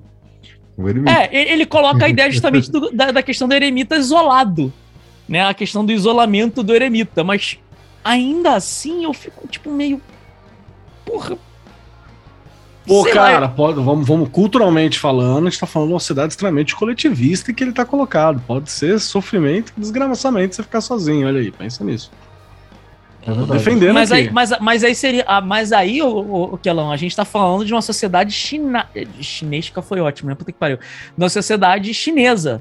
Não da ideia dos povos nórdicos, É, entendeu? não, ele tá Então- errado. É, É, é errado então, no assim- sentido. Se chama, como que é? Tem um nome quando você faz anacronismo, né? Quando você junta duas paradas que não tem. E, assim, e é interessante até que, inclusive, o Marcelo, assim, ele relaciona não só a Isa, mas ele relaciona ela com o Mimir, né? O deus, a- o deus que sabe o que teve a cabeça cortada e fica nas raízes da Yggdrasil. E ele coloca o Mimir como, tipo, o, o eremita, né? E eu fico assim, tipo, meio, porra, mas o Mimir não foi parar ali porque ele quis, né, cara? Tipo, É, não é um, um- um- um- uma auto-iniciação ou uma, uma, uma condição, entendeu? Ele tá ali porque ele se fudeu, tá ligado? Exato, é. Ele teve a cabeça cortada e fizeram a macumba pra trazer ele de volta à vida, necromancia bonita. E aí, basicamente, é, ele volta pra dar conselho, mas Ah, é isso, necro- tipo, Necromancia viking. necromancia Necromancia viking. é a Viking. Exatamente. E a gente vai ter então a próxima, que é a Iera, que vai ser relacionada aí com é, colheita, ciclo, né? to- to- todo esse fluxo. Que vai estar relacionado no HKT com a roda, Sim. né? Que Ciclo. é justamente ciclo. E aí, como eu tava falando até, já a gente já falou lá no início, ele vai relacionar isso com o louco e relacionado isso com o freio, que pra mim ainda é um erro quase tão ruim quanto a questão de associar com o louco. Porque, tipo, assim, você relaciona freio com a colheita, ok, mas tipo, relacionar freio com o louco, Falei com louco. Já acho uma forçadinha, né? É, porque, tipo assim, nenhuma história de Frey, o Frey é um, tipo, um deus aventureiro, coisa do tipo. É o que eu tava falando, tipo, Ah, quando ele se verdade, apaixona por uma mulher, ele manda a porra do criado ir lá falar com ela. Caralho, que aventureiro é esse? Sabe? Tipo, que manda a porra do criado. Então, tipo, só porque ele tem um barco... Um aventureiro muito rico. Pensa nisso. Olha aí. É. O aventureiro cansado. É, um aventureiro cansado, você não sabe. Antes disso, ele tinha, sei lá, enfrentado uma trilha, matado um dragão. Porra. Então, assim, Iera com louco, tu, tu acha que, que, que bate, ô Marcelo? Era com louco, não, é de ciclo, só se você quiser dar aquela forçada de que, tá, sei lá, o cara tava na caverna, e aí ele saiu da caverna, e aí teve um novo ciclo da vida, e o louco é a reencarnação, e Mas aí é um. Mas aí já é. paradas assim, né? Mas aí você ia forçar. É, aí é Caralho. como o cara falou, aí é a forçação na narrativa, né? Aí, é, é, se- se- na verdade, se você quiser contar uma historinha, você conta qualquer historinha de qualquer arcano com qualquer arcano. O problema é se, qual é a lógica que o cara usou para construir esse formato, né? A gente partir para a próxima, a gente vai ter Eiwas, ou um detalhe até muito interessante, né? Pode ser Aiwas, eu tava dando uma olhada aí na, na questão das pronúncias norueguesas e tipo, Ei, é, é I pode ser Ai. Então tá aí um debate interessante que depois eu vou ter. Mas a gente vai ter aí Eiwas ou Aiwas, que tá relacionado aí no caso com Eremita. E Esse quando é a o gente tem ela na, eremita, é, é a busca pelo universo, ancestralidade, disciplina para sobreviver à morte, é uma, uma- parada nesse, nesse, nesse tipo.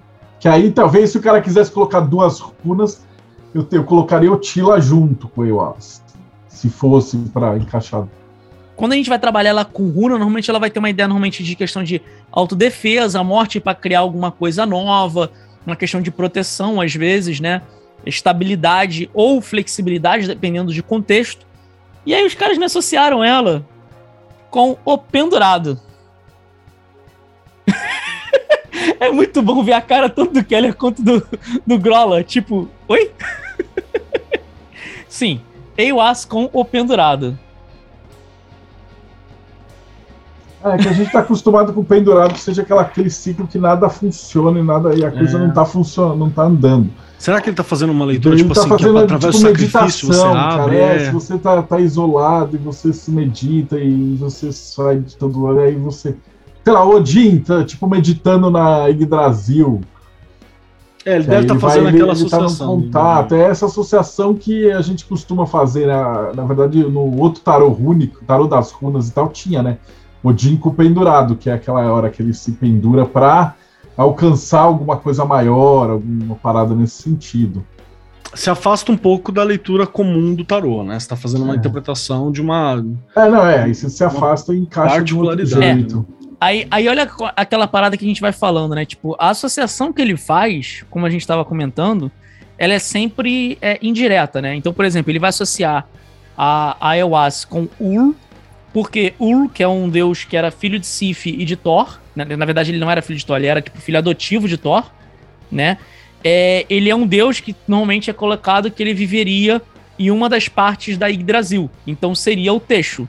E aí, como ele moraria no texto, teoricamente ele está relacionado com, com Ewas. E aí ele coloca que o, a, a ideia de colocar ele com, com o pendurado. ah, ele não diz por quê. Ele só bota que, tipo assim, é, tá, tá, tá com ele. Sobrou, hein? Essa sobrou, hein? Foi, foi essa É. que sobrou.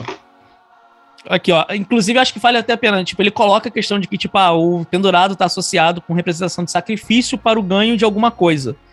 E aí ele coloca que, tipo, o. Coloca esse deus nas suas atividades. Que, e aí ele fala assim: não, isso é que eu acho que vale a pena comentar. E aí no Runic Tarot, ele coloca esse deus, o Ur, que era um deus que era esquiador, diga-se de passagem, tá? Ele coloca, aparece esse deus representando a glória das suas atividades é, demonstrando todos os seus talentos, dando um flip, né? Dando, um, dando uma pirueta no ar. Não, mas peraí, isso, É- aí tá, isso aí tá na descrição do negócio? Tá, Ah, é, tá na descrição do treco que ele dá uma tá. pirueta no. no- Sim, sim. É o Tony Hawk, eu vou fazer uma Sim, Tony daí com o Hawk, Tony? Hawk. Tony Hawk. Representing glory in all activities, show off his talents by flipping mid-air in what we could call an extreme sport activity. Ai, que legal, cara. Ah, gente, gostei, também, essa é a melhor carta. peraí. Melhor carta. É porque devia estar no louco, então, né, cara? Você vai pegar uma parada assim. Vou tatuar essa carta aí com todo esse símbolo aí agora. Melhor carta é essa daí. Beleza. Partindo então pra. Partindo então pra próxima. A gente vai ter Peorf, que tem um puta de um debate sobre essa runa, porque, tipo, a gente tem que a gente não tem uma tradução totalmente direta dela, não se sabe o que, que ela significa realmente. É, o poema em si, ele tá apagado em determinados trechos, então o que a gente tem são conjecturas sobre o que poderia ser Peorf. Muitas vezes ela vai estar relacionada à ideia de tipo mistério segredo ou alguma coisa relacionada à ideia de jogos, né? Jogos de, de azar, jogos de dado, coisa do tipo. No, no, no HKT a gente tem ela relacionada com o diabo. Já no Runic Tarot a gente tem ela associada com a roda da fortuna. A, É, a única fez a coisa roda da fortuna por causa do jogo, né? Que ele associou com a parada. é a que- única coisa. Assim, é, É. interessante, Marcelo, jogo porque na, de sorte, do universo, etc. É, ele coloca, inclusive, pra quem estiver aqui assistindo a gente ou pelo YouTube ou na gravação, obrigado por apoiar a gente estar aqui. é, ele apoia, é, ele associa essa a roda da fortuna, inclusive, com as Nornes. Então ele entra muito nessa ideia de que, tipo, é a questão de você estar. é, o o jogo de sorte e azar que as Nornes definiram pra você. O que, até mesmo isso, de certa forma, com roda da fortuna.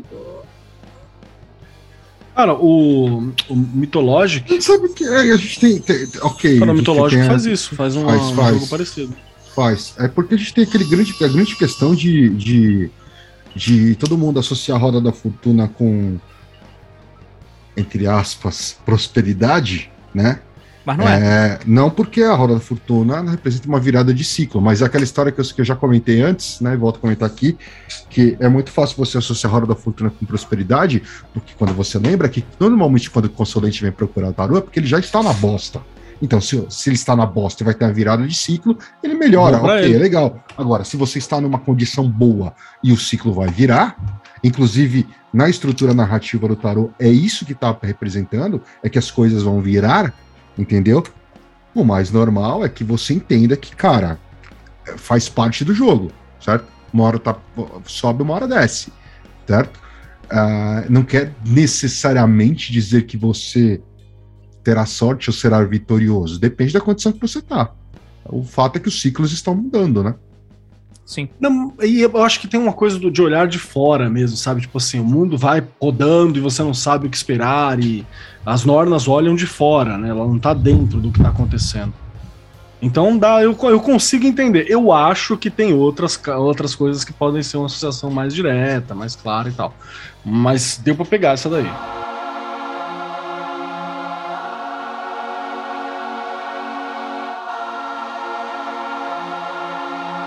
Vamos para a próxima então? Vamos aí. Então, beleza. A gente vai partir para a próxima, que é Alguiz. Alguiz que vai ter aí também debate sobre se é o junco, o pântano, o, o, o alce ou coisa do tipo, né? É que no HKT a gente vai estar relacionado ela com a estrela, sendo que a ideia normalmente que a gente vai ter é comunicação com Deus, espiritualidade, proteção, escudo, coisas nesse sentido que a gente vai ter ela para runa, né? E aí eu acho muito interessante que, novamente, a gente vai ter uma carta que ela tá relacionada com duas runas. E ele coloca Algiz e Otila na Lua. Na Lua. E aí ele pôs Lagus aonde? Lagus vai estar na estrela. Está na estrela. É, ele pôs a estrela por causa da intuição. É, e assim, eu acho interessante que na, na, na, coisa, quando ele relaciona com a Lua, né, ele vai colocar, teoricamente, uma batalha que eu tô até para pesquisar um pouco mais, para não, obviamente, não falar besteira aqui, mas ele coloca uma batalha entre Balder e um outro deus, e, e coloca como, tipo, Balder sendo Otila, né, a, a coisa da, da, da não, não da experiência, né, mas da ancestralidade, daquilo que vai ficar, e aí um ser aqui que Roderos, acho que é Roderos que ele coloca, que seria tipo um demônio contra qual o Balder está lutando. E aí, tipo, eu fiquei assim, tipo, muito. E ele relaciona Alguis com o demônio enquanto Otila com o Balder. É, nessa eu, eu me tipo, perdi, na boa. Ah, total. Nessa eu me perdi. Nessa eu não, não, não, não acompanhei. É, principalmente porque você vai ter então Otila relacionada com a lua e tipo, você fica assim, Porra, o que, o Tila tem a, a ver com a Cursa me salva nessa, que essa eu não acompanhei, não. É, eu também tô. Se o Marcelo tá é, que a, que a Lua, é, eles têm Soelo e Lagus como Lua e Sol. É, uma, é um negócio muito direto, assim. Então a gente nunca nem parou, pra, pra, pra não, não, não, tinha outra escolha. Era Sol e Lua. Mas uhum. aí, pelo que ele tá falando, ele tá colocando esse Aldiz, porque o Aldiz é aquela proteção diferente de Turizás, que é aquela direção, tipo, ah, o Keller vem e me bate, eu dou o um soco nele, ele me dá o um soco com o soco inglês, e aí ele com os espinhos, assim. Entendeu? Nessa ideia seria tipo, ah, eu, tipo, eu tô provocando o Keller, o Keller, tipo, me bloqueia. E aí eu, tipo, não consigo atingir ele. Então, a Algiz é um negócio que, que você se livra do, dos haters, dos, dos espíritos, das energias ruins, tipo, se elevando. É, vai, sei lá, um exemplo claro é, seria o espectro patrono do Harry Potter né, que se chama, é, seria você sair da, é, como uma proteção, mas não no sentido de você ficar no mesmo nível batendo na outra pessoa, mas você sair, né, elevar seu, seu, sua, seu estado de espírito e tal, e o uhum. cara nem te enxergar mais. Então, o Giz é uma parada assim que você ficar invisível para inimigo, é diferente de, tipo, eu quero ir lá destruir meu inimigo. É, eu acho interessante comentar, obviamente, que tipo, o, o, livro que eles mandam, né? Se você tem a versão com o livrinho, é, o livro não necessariamente explica as associações, tá? Muitas das coisas que eu tô falando é por já conhecer um pouquinho de um pouquinho de nada de tarô, assim, depois que eu comecei a realmente me focar em runa, eu falei, tem o Grolli, o Kelly e o Marcelo de, de tarô, não vou ficar estudando isso, mas, mas é, algumas associações que ele faz eu tô explicando o porquê, mas, tipo, ele mesmo não explica, às vezes, essas associações. Você só entende elas se você tiver um pouco de contexto. Por exemplo, a associação de Odin com, com Ansuz, ele não fala. Então tem um pouquinho desse tipo de coisa. Por exemplo, nessa coisa aqui, ele não explica por que, que ele associa, associa Balder com Otila. né? Então, tipo, acaba ficando um pouco uma coisa que a gente, com conhecimento prévio, tem que explicar um pouco, mas tipo, no geral não, não tem, não tem explicação aqui do que, que ele faz isso. E aí, por que, que ele coloca isso teoricamente com a lua?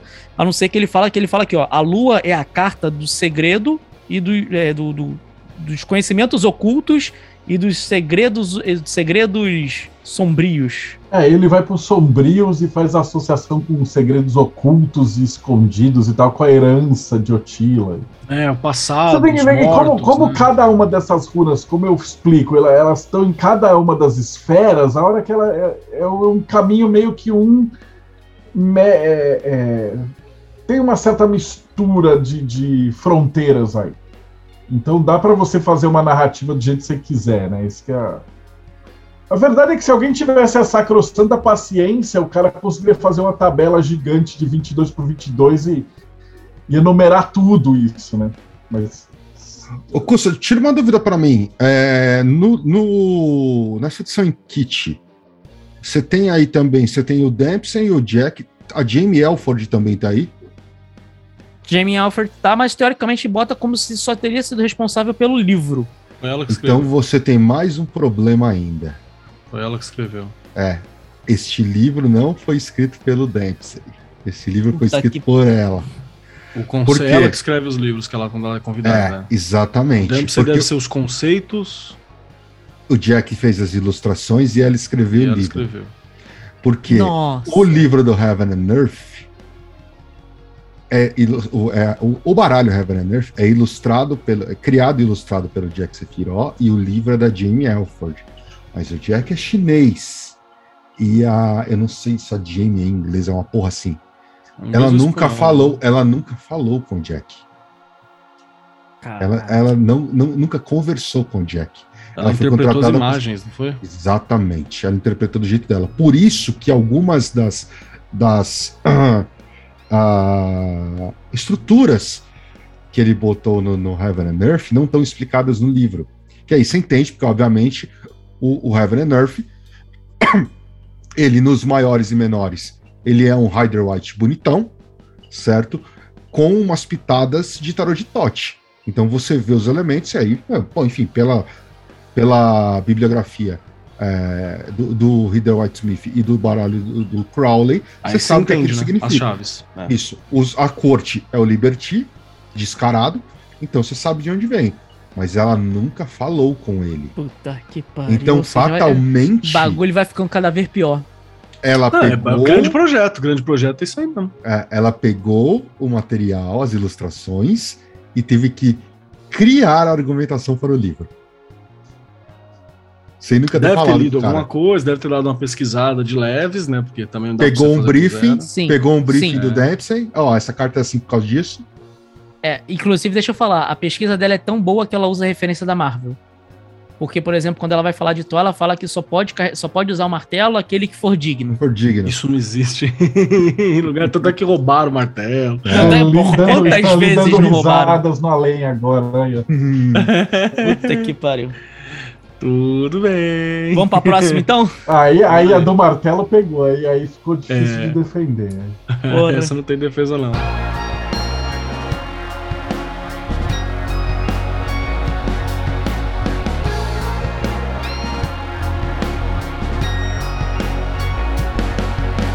Vamos lá. A gente partindo então para a próxima, a gente vai ter Souilo, né? Que vai ser relacionado ao Sol. E, pô, mas também, mas né, cara, tá no nome, né? Que é, Sol e, e Lagoon no... são duas que são muito claras, é Sol e Lua, não tem nem. Que... No HKT, tá Nossa, com relação ao Sol. As primeiras que a gente. Ah, as não. primeiras que você coloca. Não, tá no Sol, calma, gente, tá no Sol, tá no Sol. Ah, bom, pô, cara, quer matar o coração aí. Não, não dá, se tivesse velho. errado isso, velho, eu ia falar assim, é, assim, puta não, que pariu. O nome do bagulho são é Sol, coisas... irmão. Não, são coisas, assim, tem duas coisas eu acho que nesse é, sentido, essa, assim, essa eu não é aceitaria. que você aquela coisa assim, pô, tem runa que tem dúvida e tal, mas essas são as primeiras que você, joga, que você coloca. É, eu tô esperando chegar em Bercana ainda. Sol e Lua, você, né, Bercana, que é a grávida. É, tem mas, não, que você tem, não tem uma que eu acho que é uma coisa. Mas ele, mas ele errou Raido, cara. Ele errou é, Raido, velho. É, Raido como carro. Tem umas que você não tem nenhuma dúvida, cara. Algumas, depois no final do quebra-cabeça, aí você fala, pô, e essa, e essa, e essa, é, as coisas encaixam. Mas como a Rosana falou assim, sem precisar da martelada cara. O negócio encaixa bonitinho. É que é igual aqueles, aqueles negócios de madeira e de metal que você leva para as Ah, crianças no sim, sim, consultório. Que a Pri comprou para usar no, no, nas terapias que ela tá fazendo com os atendimentos das crianças, umas coisas assim. Eu peguei, eu quase quebrei aquele negócio que eu, eu odeio, eu odeio, odeio aqueles brinquedos. Porque eles não encaixam, não saem, você não consegue tirar as peças. É. E Runa não, foi um negócio meio tranquilo. Você põe lá, o negócio encaixa assim, bonitinho. assim. E Souelo e Laguso é duas que não tem muita dúvida, né, cara? É Sol e Lua. É, o, quando a gente for ter a. Só pra colocar assim pra quem tá ouvindo a gente, né? Souilo, ela vai ter normalmente a coisa de sol, é, normalmente tendo a ideia de direção, foco, vitória ou sucesso, né? São palavras muito fortes normalmente para sol Souilo. e também faz. É, pra Souilo e também faz muito sentido quando a gente aproxima isso, por exemplo, pro tarô, pra falar do sol. A gente vai ter a próxima runa que é Tiwas, né? Tá relacionada normalmente ao deus Tyr, justiça. E aí, a gente tem na HKT ela relacionada com justiça e, por surpresa não nenhuma, associada com Tyr. Apesar que, como eu falei com o Grola, tem ali é feia uma, também. tem, tem uma tira ali é, na espada dele, só que eu tava falando com o Grola, tipo, na hora que ele bota essa espada para ser usada, teoricamente a, a, a Tyr ficou invertida, né? Então, tipo, é muita coisa. E foi a espada que, inclusive, o Grola tava falando comigo, que é uma muito interessante porque não é uma espada viking, né? Os caras fizeram uma espada anglo-saxã para poder Por representar um deus nórdico. Sério. Porque provavelmente eles já saquearam uma vila saxã. Essa é a parada. E aí ele falou: essa espada é boa e pegou. É isso aí. Por isso que na hora que inverte, justiça é o escambau. Justiça é a minha. Tá? Tem todo sentido aí que vocês não estão pegando, tá vendo? Quem recebe a porrada vê a runa certinho. Obrigado, Rogério. Exatamente, exatamente. Partindo então para a próxima, assim, galera, essas que estão mais ou menos iguais, a gente tá meio que realmente passando um pouquinho mais rápido, tá? Então a gente vai ter, por exemplo, aí Bercana, que é a próxima, né? Bercana, que normalmente vai estar relacionada com fertilidade, concepção, é, energia materna, vamos botar assim. E ela vai estar relacionada com a Imperatriz, tanto na HKT quanto no, no, no Runic Tarot. Aí, Ele coloca acertou ela- o quê? Uns 70%? Ele 70%? tem que desenhar uma, ele desenhou uma deusa grávida também, então, aí- senão o cara tá fugindo do tarô também, né? Você precisa Sim. respeitar o arquétipo de cada um também. A dificuldade de você fazer um tarô de runa é que você tem que colocar todos os símbolos das duas coisas e enfiar num desenho, né? E você não pode fugir, né? Fazer, tipo, sei lá, imperatriz, sei lá, magrelo, um cara. Tipo o, o, o vice-versa. Deixa eu pegar aqui. Ah, porque quem, pra quem ouvir no podcast não vai conseguir ver, né, cara? Mas vice-versa, ele tem uma mina nova de uns 22 Sharon anos. Sharon Tate, É, né, com a cara? cara da Cheryl Tate. Que eu acho de um mau gosto, sem Mau tamanho. gosto fudido. O cara também É, faz palha, né? Porque foge completamente do símbolo da, da, da Ah, carta. Né? e a, e a Cheryl Tate nunca chegou a ser mãe, né, cara? Porque ela foi assassinada enquanto tava grávida. Então não é muito legal, não. É, não usaria esse tarô, Tá não, hein? acho que ele saiu do curso, inclusive. A gente usou um tempo e já cansou, Ah, saiu, né? já cansou. A próxima runa que a gente vai ter vai ser Elaz, né? Que é o cavalo. E ela tá muito relacionada à ideia de parceria, de harmonia, né? E aí, no HKT, a gente vai ter isso relacionado com os amantes. Boa. Ah, ok. Né? E que, A como eu, tinha, parceria. como eu tinha falado, ele relaciona tanto Elaz quanto Gebo com os amantes naquela coisa lá atrás que ele relaciona com duas cartas. Então aqui a gente meio que passa é, direto. Vai direto. A gente vai ter aí a associação do mago com Manás, tanto. Não tá dando muito pra ver aqui, mas tanto aqui no. HKT, quanto também no Runic Tarot. Só que eu acho muito interessante aqui no Runic Tarot, ele associa isso com, com Heimdall, né? E aí ele coloca a trombeta, coloca o galo que anuncia o. O. Mas aí o cara não foge, porque também tem, tem essa pegada de que, tipo, o Heimdall é- tá em Hagalaz por causa do H, e tem uma série de, de deuses que as próprias letras eh, já jogam para a letra inicial do deus. Isso foi uma coisa que a Uhum. gente levou muito em conta para Pra ela. quando a gente fez. A Hela. Assim, eu diria o seguinte: quando você. Pra mim, o pior aqui, eu não sei se vai dar pra Vai galera ver que em chinês a letra é a mesma, né? Também a gente tá. tá- Olha aí. Pra mim, o pior é o fato de que o Heimdall tem um capacete com chifre. sabe? E, tipo, enquanto a gente sabe que historicamente os, os nórdicos não tinham capacetes com chifres, então isso já Capacete com chifres é tenso. é tenso. Então, assim, ele coloca algumas coisas, ele coloca a Gjallarhorn, né, que é a trombeta que teoricamente anunciaria que deu merda, vamos, vamos entrar na batalha, e ele associa, e, e assim, associar Heimdall com o mago, eu também fico assim meio tipo, ainda ainda não. Se for o Heimdall da, da, da Marvel, que é o, o lindo do. Do. Como que é o nome? Idris Elba, Idris- aí beleza. Idris Elba. Elba. Aí tá liberado, que Idris Elba, Idris Elba pode o que ele quiser, não tem problema. Fala pra mim que ele é imperatriz, eu aceito. A gente vai ter então depois Lagus, né, que vai estar muito essa, ah, eu não falei, Manás, né, normalmente ela vai ter essa coisa de estrutura de sociedade, comunidade, é, amizade, ordem social, estrutura, cultura, todo esse tipo de coisa, né? E aí, acho até interessante, assim, qual, qual a associação que você fez, Marcelo, assim, ou isso vem lá, do- lá do 77? Do De 777? qual? Do, Do, Manás? do Manás com o Mago. Não, Manás é o é comandante, líder, liderança, é o chefe da porra toda, é o mago, é o é direto, não teve nem. Esse é um que nem, nem precisa pensar muito. É impulso, virilidade, autoconhecimento, é, tem toda a pegada de que tipo, o cara é o, é o chefe da, da cocada preta ali. Bonzão. Se a gente partir para próxima, então, a gente vai ter Lagus, né, que... Lagus, que é o lá, é a, a lua. Lago? né? A lua. a água, né? Intuição e tudo mais. E aí, Lagus, ele associa com a estrela. É, ele fez essa troca, assim, que é comum os caras que começam no tarô errarem, né? De trocar as definições de lua com estrela, porque é, é parecido. É, a- o que eu acho mais interessante é como ele faz a ligação da lua com a estrela. Da lua, não, do Lagus com a estrela. Que basicamente é o seguinte: ele coloca que Lagus está relacionada com Niord, né? Que é um deus dos mares. E, consequentemente, você navegava utilizando as estrelas. Então, logo. logo, a estrela está relacionada com Lagus. Então, tipo, é muito, né? Gostei, hein? Gostei. da hora isso daí. Já eu que é não gosto mesmo, desses jogos de associação que ela fala, é estrela, e tá relacionado com a lua, e a lua é feita de queijo. E isso É, o da hora, desenha um muito rato da carta. É, aí é carta é o rato. É, Tá, né, da hora, da hora, pô. Quando o cara faz isso na criatividade, É assim, eu tenho que dar parabéns, mano. É, é, é, parabéns. Di- é Dixit. Dixit, é, as marteladas Dixit pra encaixar tudo pode. Ó, partindo para a próxima, a gente vai ter Inwas, né, que está relacionado normalmente com fertilidade, crescimento.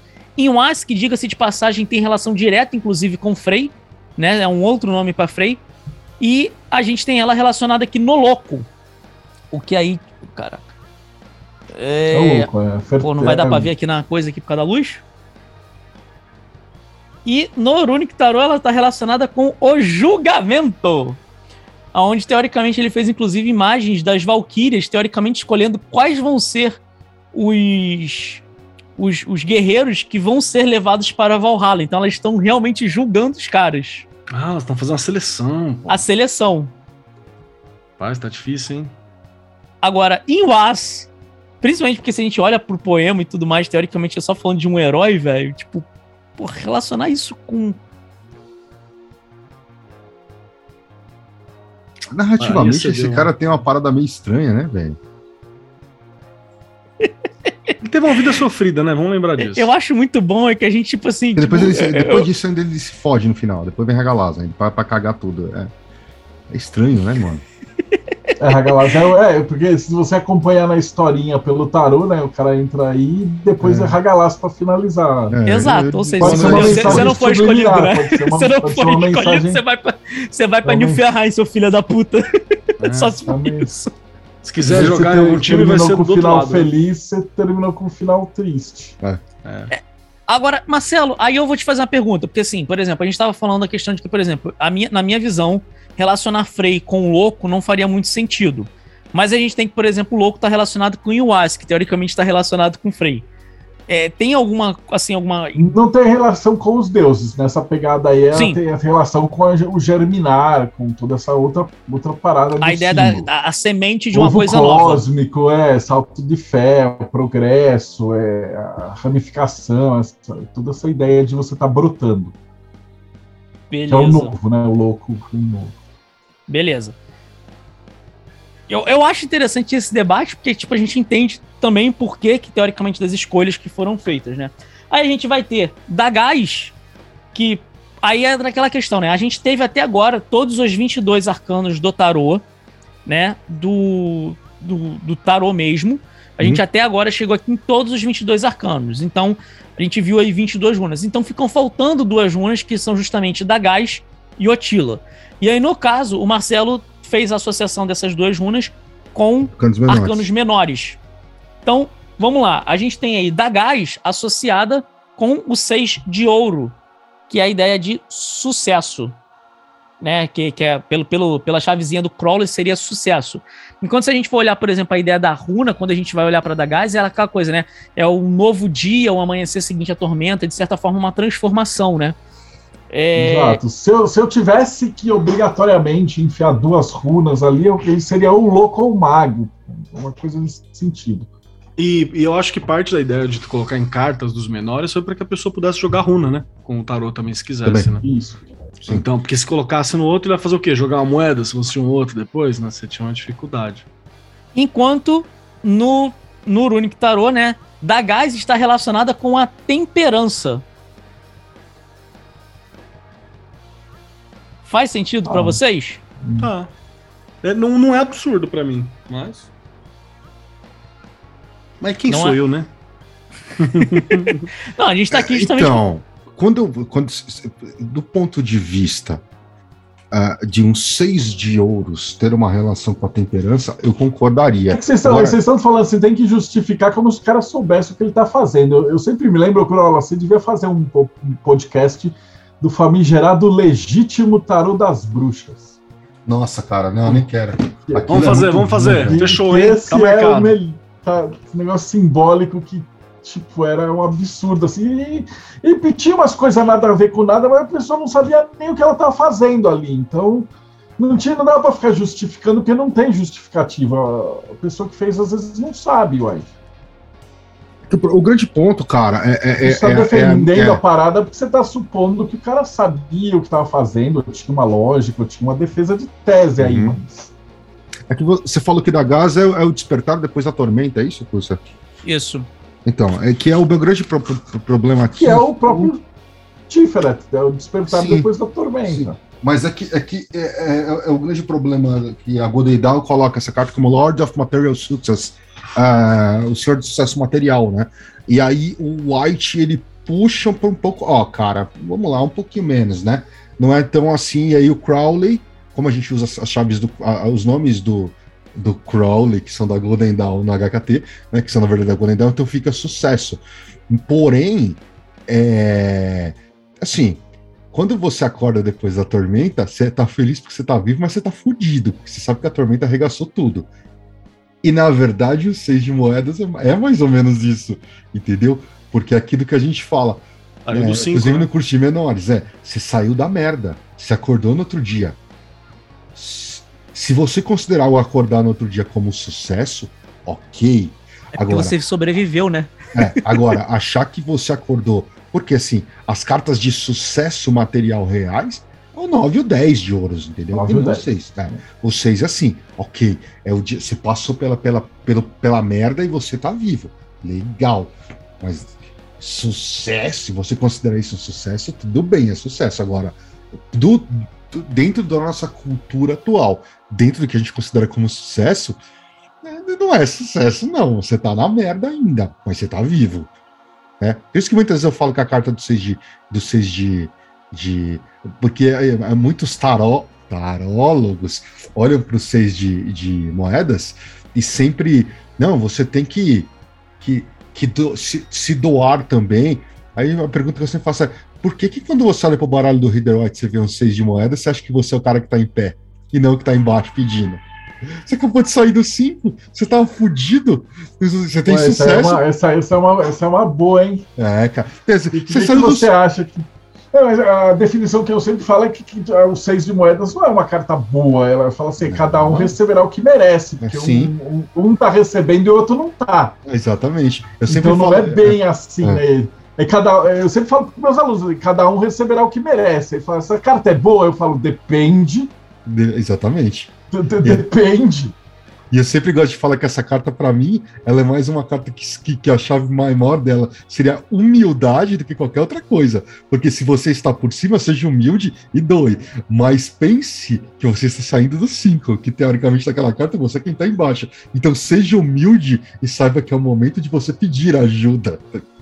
Porque, como ela é Tiferet, se você pedir ajuda, você receberá. Entendeu? Então eu acho que assim, não, ah, mas aí não, o tarólogo sempre acha que não. Você é o cara que tá em cima doando. Por quê? Porque você é foda. Aqui, ó, nem fudendo, tá ligado? É, Eu, eu, eu, eu tenho uma interpretação aí também. Não tá associada com Balder? Qual? teoricamente Ah, deveria. é, ah, quer dizer, na nossa concepção, como um 6 de, de, de, de. Aliás, como qualquer 6 teria. Solar, sim, né? a- a- não, não, mas a da Gás sim estaria associada de qualquer forma a Balder pela ideia de que, tipo, depois que acontece o Ragnarok, Balder seria um dos deuses que sobreviveria e, tipo, ele assumindo de certa forma como o novo chefão do panteão.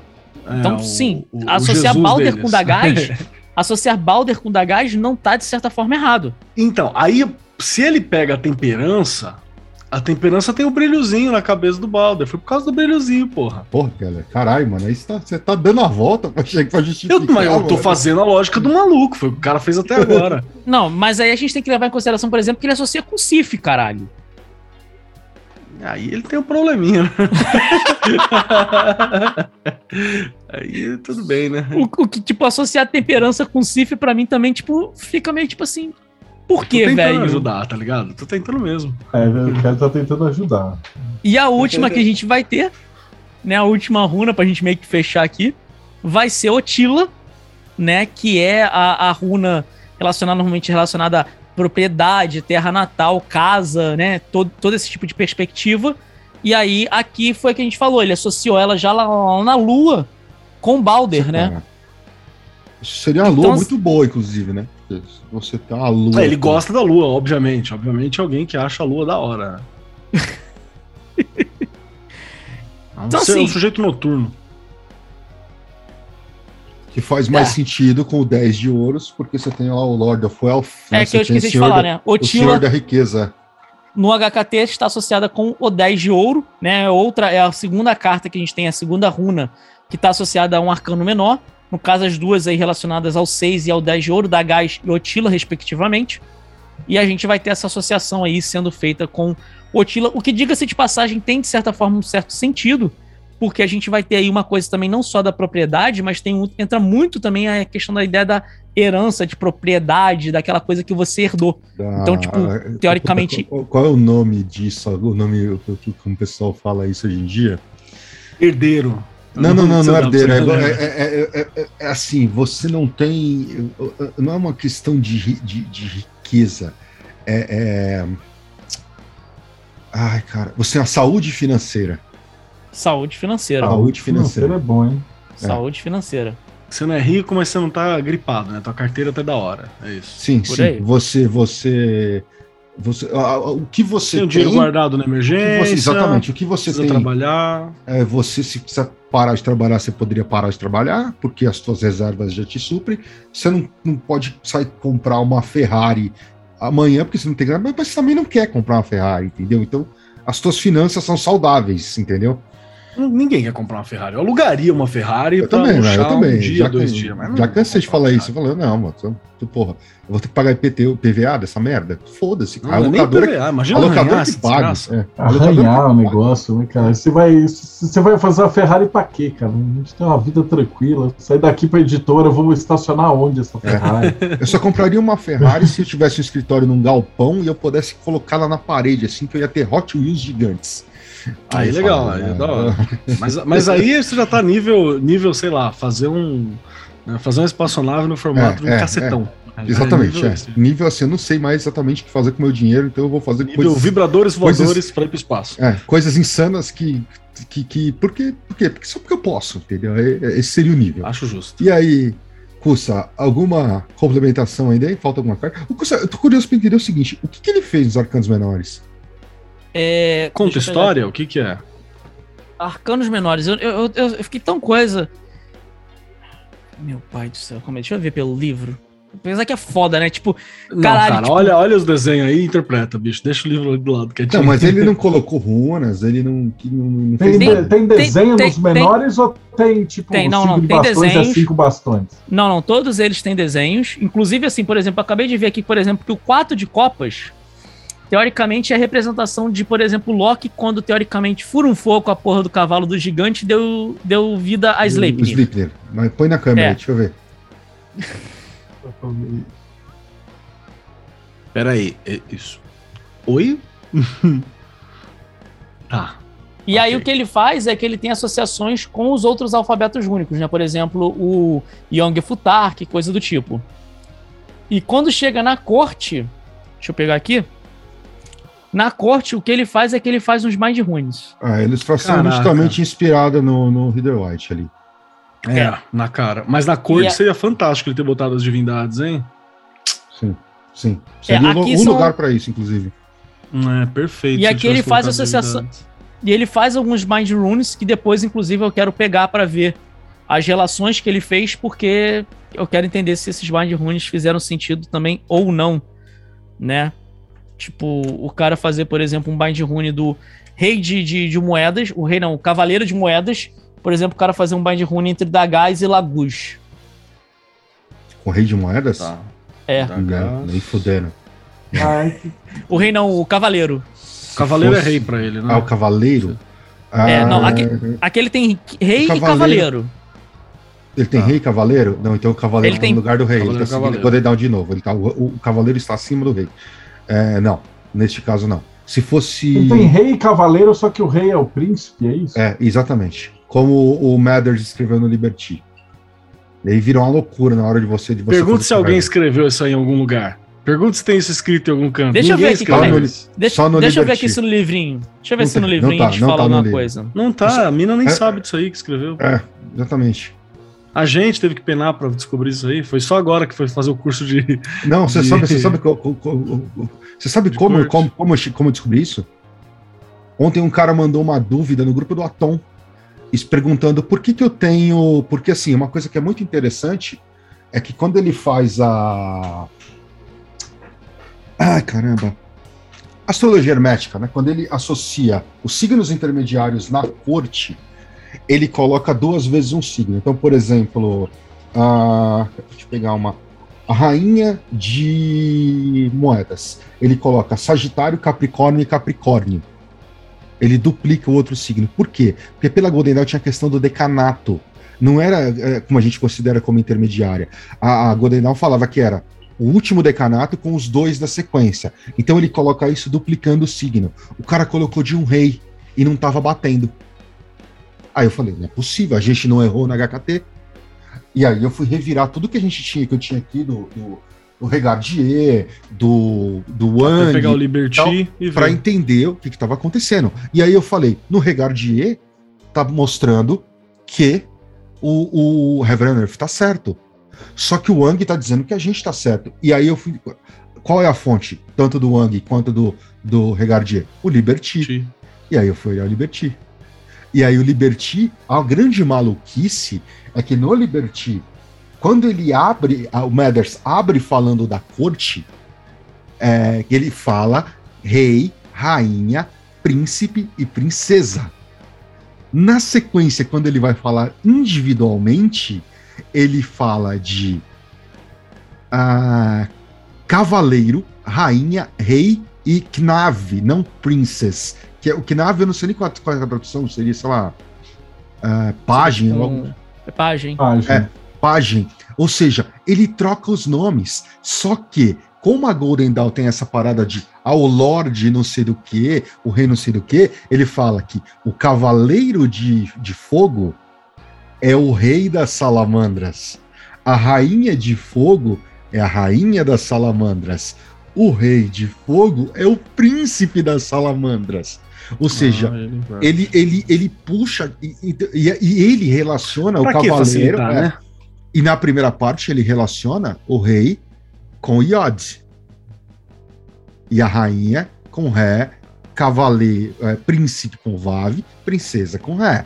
Quando ele vai para a segunda parte, quem está relacionado ao Yod é o Cavaleiro. E provavelmente, como ele já Acho que tinha. os caras não revisavam os livros. Eu também acho. Faltava, faltava um revisor. Ele fala. Um, um- alguém para padronizar. Fala assim: ó, aqui você tá fazendo. de um jeito- Faltava, porque assim, no Equinox, eu sei que o pessoal do Radinu tava fazendo assim, e eles pegaram vários erros. E os caras fazem a soma da gematria e dava erro. E aí eles ficavam na dúvida e falavam: será que a gente coloca o, o certo? Aí a gente foi- optou por fazer notas de rodapé. É, é a saída Tipo, correta. a é essa. soma está errada. É que no tarô Mas- não dá pra você É, fazer, né? Não dá. Mas, o, mas aí que tá, Keller. O Crowley, estrategicamente, ele resolve este problema. Porque o que, que ele faz? Ele olha, porra, mano, o Mathers chamava rei de cavaleiro e o príncipe de, de rei. E o que, que ele faz? Ele coloca cavaleiro, rainha, príncipe e princesa. Então, É, você não mistura os dois, pelo menos Exatamente. dá, dá confusão, mas dá menos confusão.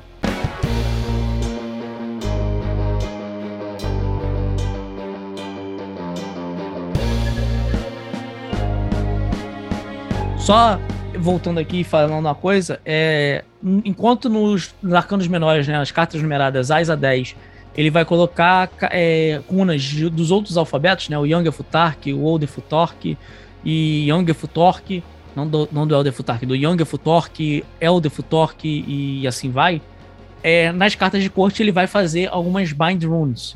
E aí fica aqui o meu é, disclaimer extremamente importante. Não usem essa porra desses bind runes. Usa favor. assim, filma e conta pra nós. Porque, por exemplo, a gente tem aqui que no página de, de, de moedas, né? Ou de shields, como eles chamam, né? Porque não é moedas, é escudos. Boa. Você tem aqui um bind para trazer sucesso enquanto aprende. E aí o bind nada mais é do que dar gás com Isa. Pô, Isa é sacanagem. vai, vai lá. É que nem você falou, o, o, o, o rei, e aí falamos do rei mesmo, um rei de moedas, um bind de Dagas com Otila, ok, é um rei de moedas, você é o dono da grana. Ele faz dar gás com Otila? Não, Dono você falou um matéria. outro, você falou uma outra coisa ali. Não. Seria o Olha cavaleiro. o cavaleiro, olha o cavaleiro de moedas. Ele Olha faz- o cavaleiro de moedas. Cavaleiro de moedas. Cavaleiro, ele tá fazendo dar gás com Lagus. Não. Não. E aí é muito bom que a, a, a coisa que ele fala é. É. É. Caralho, enjoy, é. Aproveite. Curta. Aproveite, aproveite é, o, que, o que você está fazendo enquanto isso te trouxer felicidade. Então, eu vou ter que falar uma coisa pra vocês aqui. Nobre Bacharéis, Marcelo, Grola, Cursa, a gente vai ter que fazer melhor. Acho que é isso, né? A solução é essa. A gente já fez, já tem, a- já A tem gente já fez, aí só falta pegar um desenhista e. A solução é isso, fazer melhor. Inclusive, eu Tá acho que esse é um ótimo ponto pra gente Gustavo, falar uma coisa aqui. Faça Tá. 16 bind runes pra gente colocar na corte. É, HKT. 16 bind runes associados a divindades, sabe? 16 divindades principais que você tiver. Ó, pronto, eu eu tá acho bom. que aqui vale um, é um ótimo ponto pra gente falar duas, três coisas, na verdade. Primeiro, se você quiser aprender tarô, runa, cabala, astrologia, tudo pelo sentido, tipo, Golden Dawn, é, ordens, sociedades secretas do- do- da época medieval, iluminismo e coisa do tipo, a gente tem aqui o Marcelo. Marcelo que tem curso dessa porra toda e, diga-se de passagem, foi professor de todo mundo que tá aqui nesse podcast. Todo mundo tá no podcast, metade quem tá assistindo. 70% ou mais. Por aí. É, se você quer aprender tarô numa perspectiva, tipo, moderna, tipo, vendo pela perspectiva do que, que a gente tem hoje, narrativa, Narrativa. narrativa do que a gente tem das histórias que a gente tem hoje, tarô, mitos modernos e cultura pop, tá aí, deve abrir é, turma nova pra quando, Grola? Se eu não me engano, Já pode março. soltar? Março. Março? Março. 20 de Fica aí, fevereiro, março, já deve estar começando a Se massa, é a tu- se massa é a turma, fica ligado aí. Esse episódio tá saindo em janeiro. Então significa que fica ligado, porque Já fevereiro- a gente, porque o bicho vai endoidar. Exatamente. E se tu quer aprender runa na perspectiva, tipo, mais é, roots possível, que é pegar a porra dos poemas, entender o que é a porra dos poemas, eu vou te dar uma dica. Agora tá rolando o financiamento coletivo da última turma de runas que eu vou fazer ao vivo, que vai ser depois gravada e vai ser colocada, disponibilizada numa, numa plataforma de AD. Mas a gente tá fazendo financiamento coletivo só pra gente poder, tipo, tentar fazer a mesma coisa que, porra, toda a galera de financiamento coletivo faz. É ter parada de meta extra, de você, porra, a gente colocar aulas extras e tudo mais. Então, se você for em catarse.me barra runologia traço oracular, vai estar também aqui os links no post, tu vai poder aí pegar e acessar essa parada de tanto assistir a última turma ao vivo e a gravação, obviamente, e ou você ou e ou, né, ter acesso depois à versão gravada. Então, todos esses links dessa parada toda que a gente está falando, dos cursos do Marcelo também, a gente vai tentar botar no post, tá? E para é, galera lembrar que, tá grava... que, quando a gente criou os cursos do, do Mitos e do Ronologia, é, todos nós já passamos por esses cursos com o Marcelo e a gente sempre pensou em, cara, vamos criar algo complementar. Que se alguém que já fez o curso com o Marcelo consiga fazer o nosso e tirar alguma coisa bacana, e que alguém que fez o nosso e fizer do Marcelo é, consegue também tirar uma coisa bacana, vai ter um acréscimo. É. Então, por exemplo, a gente. Ah, por que? A gente pergunta, ah, mas vocês falam dos caminhos da árvore da vida no curso Tarot? Não. Por quê? Porque isso você consegue ver no curso do Marcelo. Então eu não preciso é, fazer a mesma coisa que o Marcelo está fazendo. Aí o Marcelo tem lá o curso de tarô, que envolve história da arte, da arte, e é onde ele explica tudo pela ótica e os caminhos da árvore da vida. Então, você tem ali a, a, a pra, com a gente uma, uma, a visão das chaves pela narrativa, e aí você consegue complementar com o do Del Deb. É a mesma coisa. É, Os cursos são complementares e extensões uns dos outros, né? Exatamente. A mesma coisa. De runas, o Marcelo traça toda essa ótica de é, conexão, uma possível estudo de conexão das runas com a árvore da vida, o Kusa já, o já puxa para o roots, pro, vamos direto para os poemas. Então, uma coisa complementa a outra. Essa é a sacada. Né? Senão fica igual tem um monte aí, que é um monte de tarô, curte tarô, que é tudo igual. É tudo né? igual. Que é só os carinha falando palavra-chave e, e, é isso, entendeu? E, sei lá, fala que o mago. Que o, como é que é que eu ouvi uns tempos atrás aí? Sei lá, mas que tipo, louco faz cocô na sala, tá ligado? Tipo, umas coisas bizarras desse tipo. E, e, só que não, cara, entendeu? Então o bagulho é sério pra caralho. A gente é, é, é, enxerga tudo isso com uma puta seriedade e tá, não tá, tipo, sei lá, 20 anos estudando essas coisas. O Marcelo tá mais. O Marcelo tá uns 30 já, tá ligado? mais de 30, só sei é, lá. Não é à toa que, não é à toa que Marcelo foi professor de todo mundo que tá aqui, né? Pô, é. e, e, tem o de tarô de Tote agora também, não tem, Marcelo? Você não chegou a montar um curso? De Tote, mas não, de Tote é, é, O cara tem que manjar muito de tarô e cabala, ele não tá nem como básico. Ele tá com, ah, tipo, entendi. Você é, tem que tipo saber uma... tarô bem, saber cabala bem, aí você, você aguenta fazer. Considerações? Alguma coisa para comentar? Ah, cara, eu, eu. Uma consideração é que eu desisti do, do Ronick, cara. Parou. Eu, eu, passei, eu, eu passei, a Mônica ia, ia, ia mandar para mim e eu falei, ah, Mônica, troca. É, me é, dá o. Minhas considerações é que se você estava guardando dinheiro para ele, guarda que a gente vai fazer o HKT. Vai, vai fazer HKtão? É. Vai ficar show de bola. HKtão. Vamos fazer HKtão. É eu passei, eu troquei por um. É, se isso aqui tá, isso aqui tá saindo em janeiro, deve estar tá para estrear, porque provavelmente o livro de tarô já está esgotado. Porque em, deze... em novembro a gente tinha só 60 unidades e ele não vai durar nem até o Natal. Então, em começo do ano, a gente vai fazer outro financiamento. Se alguém quiser a segunda edição, é... então, já que está indo para o YouTube, provavelmente deve estar tá para estourar isso. Já pode dar spoiler? Bom, HKT novo, HKT5, é o famoso HKtão, porque ele é uma bitela. Agora nós vamos fazer um bagulho gigante. A gente vai, vai seguir o formato daqueles tarôs gigantes da OS Games, que é o, é o white na mesma proporção, só que estendido. Ou seja, ah, então vocês só aumentaram o tamanho dele? Não, porque eu deixei tudo do mesmo tamanho e eu enfiei mais coisas nele. E então ele tá com informação para um caralho. Vai ser tipo a versão definitiva para quem quer estudo. Tem sigilo, Sim, tem demônio. botar no altar. Putz, demônio voltaram com os arcanos menor. O MBTI tá mais completo na corte. É, vai ser insano. Então, um tarô gigantão. Vai ser louco. E é um, cara, um tarô pra você realmente usar no altar e, e você sentar ali, estudar, entender as correlações de tudo, vai ser o verdadeiro campeão isso aí. Vai ser o um, um, um primeiro experimento que a gente vai fazer com os tarôs bitelões, tarôs gigantes. Vai ser insano.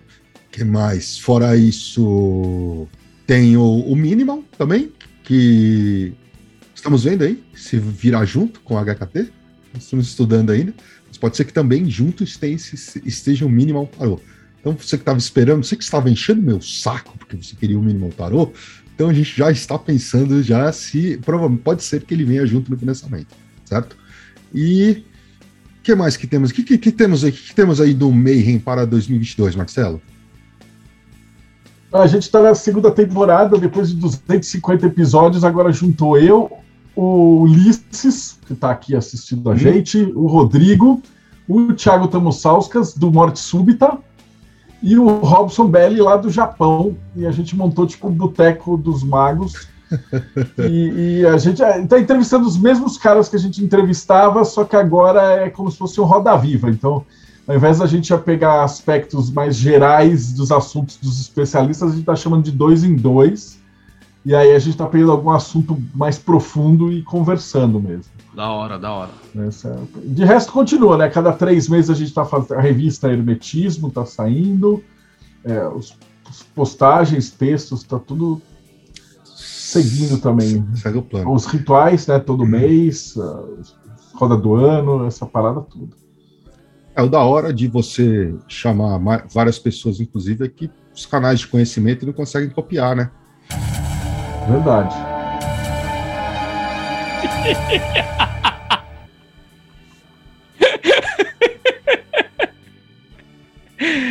ok, vamos lá.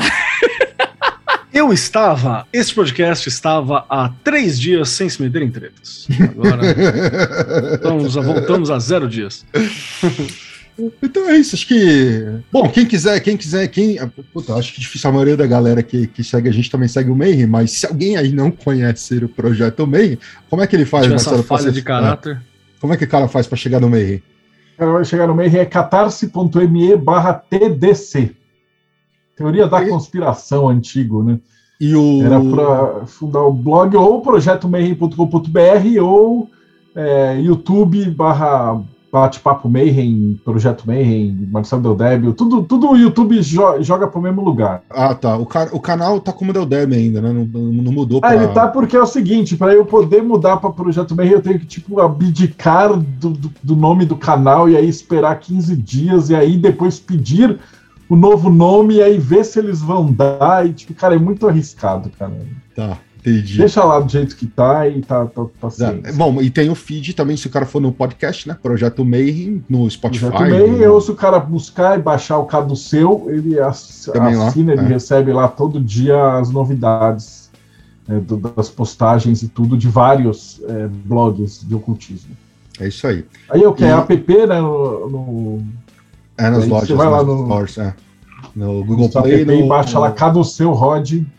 Apple, Apple, Apple Store, uma coisa assim. Apple Store. Na Apple Store e no Google Store, não, no Google Play. Não sei porque eu odeio a, a Apple, então eu só, eu só, lembro do nome do Google Play. Mas, porém, então, se você gostou desse programa e você quer ver mais participações do Marcelo aqui com a gente também, considere apoiar o Lupus em Fábula lá em catarse.me barra LifHod, L-I-F-H-O-D.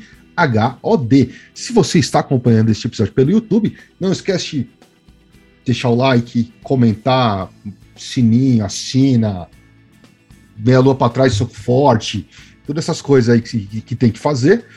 E vá nos, se você está pelo YouTube também não sabe, agregadores também, coloca lá Lupus em Fábula no seu agregador de podcast, você pode ouvir só pelo podcast. E se você está ouvindo em podcast, não sabia que existe o canal no YouTube, mas você pode nos ver também pelo YouTube, certo? Além dos nossos outros programas que não vão para o podcast. A gente sempre recomenda que você assine os dois, porque tem algumas palestras, algumas coisas que são exclusivas do feed podcast, porque não tem imagem, não faz sentido botar no YouTube, certo? Então, vá nos acompanhando aí pelas nossas redes em breve tem, teremos notícias aí. Financiamento do, do Cursa do provavelmente está nos últimos dias. catarse.me barra runologia traço oracular, ou vai no Catarse lá e digita só runologia que você já cai direto. Então, se você quer acompanhar a última aula ao vivo, depois não vai ficar chorando porque só pegou edição gravada, meu. Agora é a hora. Vai lá e apoia o projeto. E em breve vamos dando notícia aí de, de mais projetos de financiamento, aí, tanto nosso quanto da Diamond. É, os nossos novos cursos, uh, novos cursos, novas turmas, né? E novos cursos também, quem sabe, enfim, não vamos falar sobre isso ainda. Mas siga nos acompanhando que você terá todas essas informações. E era isso? Ou tinha mais alguma coisa? Marcelo, você quer deixar algum recado, alguma coisa Dá final? todos os recados, Brent. Obrigadão por ter convidado, foi uma tarde sensacional. Então é isso aí. Bom, então, um grande salve pra vocês. Keller, quer deixar seu salve aí? Quero deixar meu salve aqui. Tá salvado. Tá É isso salvado. aí. Mas, mas, ô Keller, e, e quem quiser o Aurora Vermelha, onde que o cara vai? Quem quiser Aurora Vermelha, você tem que ir lá pegar o meu quadrinhos, que já tô preparando outros para sair em breve, que você encontra lá na Amazon, só digitar Aurora Vermelha. Eu acho que meu nome tá errado, então se você procurar por Marcos Keller, você não vai achar. Você vai Marcos Kelly, eu acho que tá, tá sem o R no fim, alguma coisa assim. Procura por Aurora Vermelha que você acha lá nas coisas da Script, você encontra por ali. E eu te convido também a ir lá Conserta o nome, assistir script. Tá certo. Você te aconselho a ir lá assistir o Caminhada Xamânica original, não aceite imitações, lá no canal do Lili. Esse podcast estava há cinco minutos sem entrar em treta. Nosso novo recorde é zero. Então cola lá com a gente. Custa, você, você quer deixar algum recado final aí? Não, não, só que. ah, é que se você quiser comprar o Runic Tarot, eu, eu aconselho, as imagens estão muito bonitas, só não uti- utilize ele como um coisa para runas, ou se você utilizar, Sim. considere não tentar fazer as relações que o autor fez. Ou- Basicamente é isso. e E se você bytes? quiser, é, e se eu recomendo aqui, eu deixo, comento, inclusive, que se você quiser o tarô, procure a Mônica, né, da Mystic Empire, que teoricamente está trazendo aí esse tarô pro Brasil. Então, só procurar a Mystic Empire pelo Telegram. Se eu não me engano, também tem no Instagram. É, e ela consegue trazer esse tarô aí pra você. Ela já deve estar, provavelmente quando esse episódio sair, já deve de repente estar aí com esse, com esse tarô é, disponível Arroba, pra galera. arroba Mystical com Y, Mystical Empire no Telegram. E aí, provavelmente, quando esse episódio sair, até a Mônica é a nossa traficante de tarô oficial, ela que, que, que alimenta o nosso vício. Então, então E se você gosta de runas, a gente tem aí sempre o Runologia, né? Que é toda terça-feira do mês. Toda terça. Não, toda terceira terça do mês. Que sai aí no feed do, do nosso canal no YouTube. é isso aí, pessoal. Certo? É, Então, acho que que ficamos por aqui. Enquanto eu fico aqui pensando como o Keller treinou o gato dele para agir igual um papagaio. Mas deixa Meu essa gato dúvida, acha que é um papagaio. Veja só no vídeo, né? Coloque aí nos comentários. Como você, como, como treinar um gato para agir igual um papagaio? Abraço, pessoal. Valeu! Bom, gente. É, que na vida passada dele, ele foi um papagaio e eu era um pirata. Aí, estamos aqui.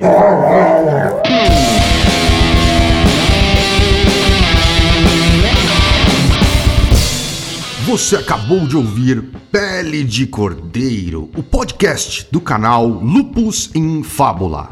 Apresentação: Cris Dornelles, Kusa Mitre, Marcos Keller e Rodrigo Grola. Edição: Norton Bell. Um programa da Rod Studios. Todas as opiniões e comentários feitos pelos convidados do programa são de inteira responsabilidade dos mesmos. As opiniões emitidas não exprimem necessariamente o ponto de vista de nenhum dos membros ou da Rod Studio. Conheça nosso conteúdo do YouTube no canal Lupus em Fábula e nos apoie em catarse.me barra lifrod L-I-F-H-O-D. Siga-nos em nossas redes sociais. Lupus em Fábula no Facebook e arroba lifrod L-I-F-H-O-D no Instagram e no Twitter.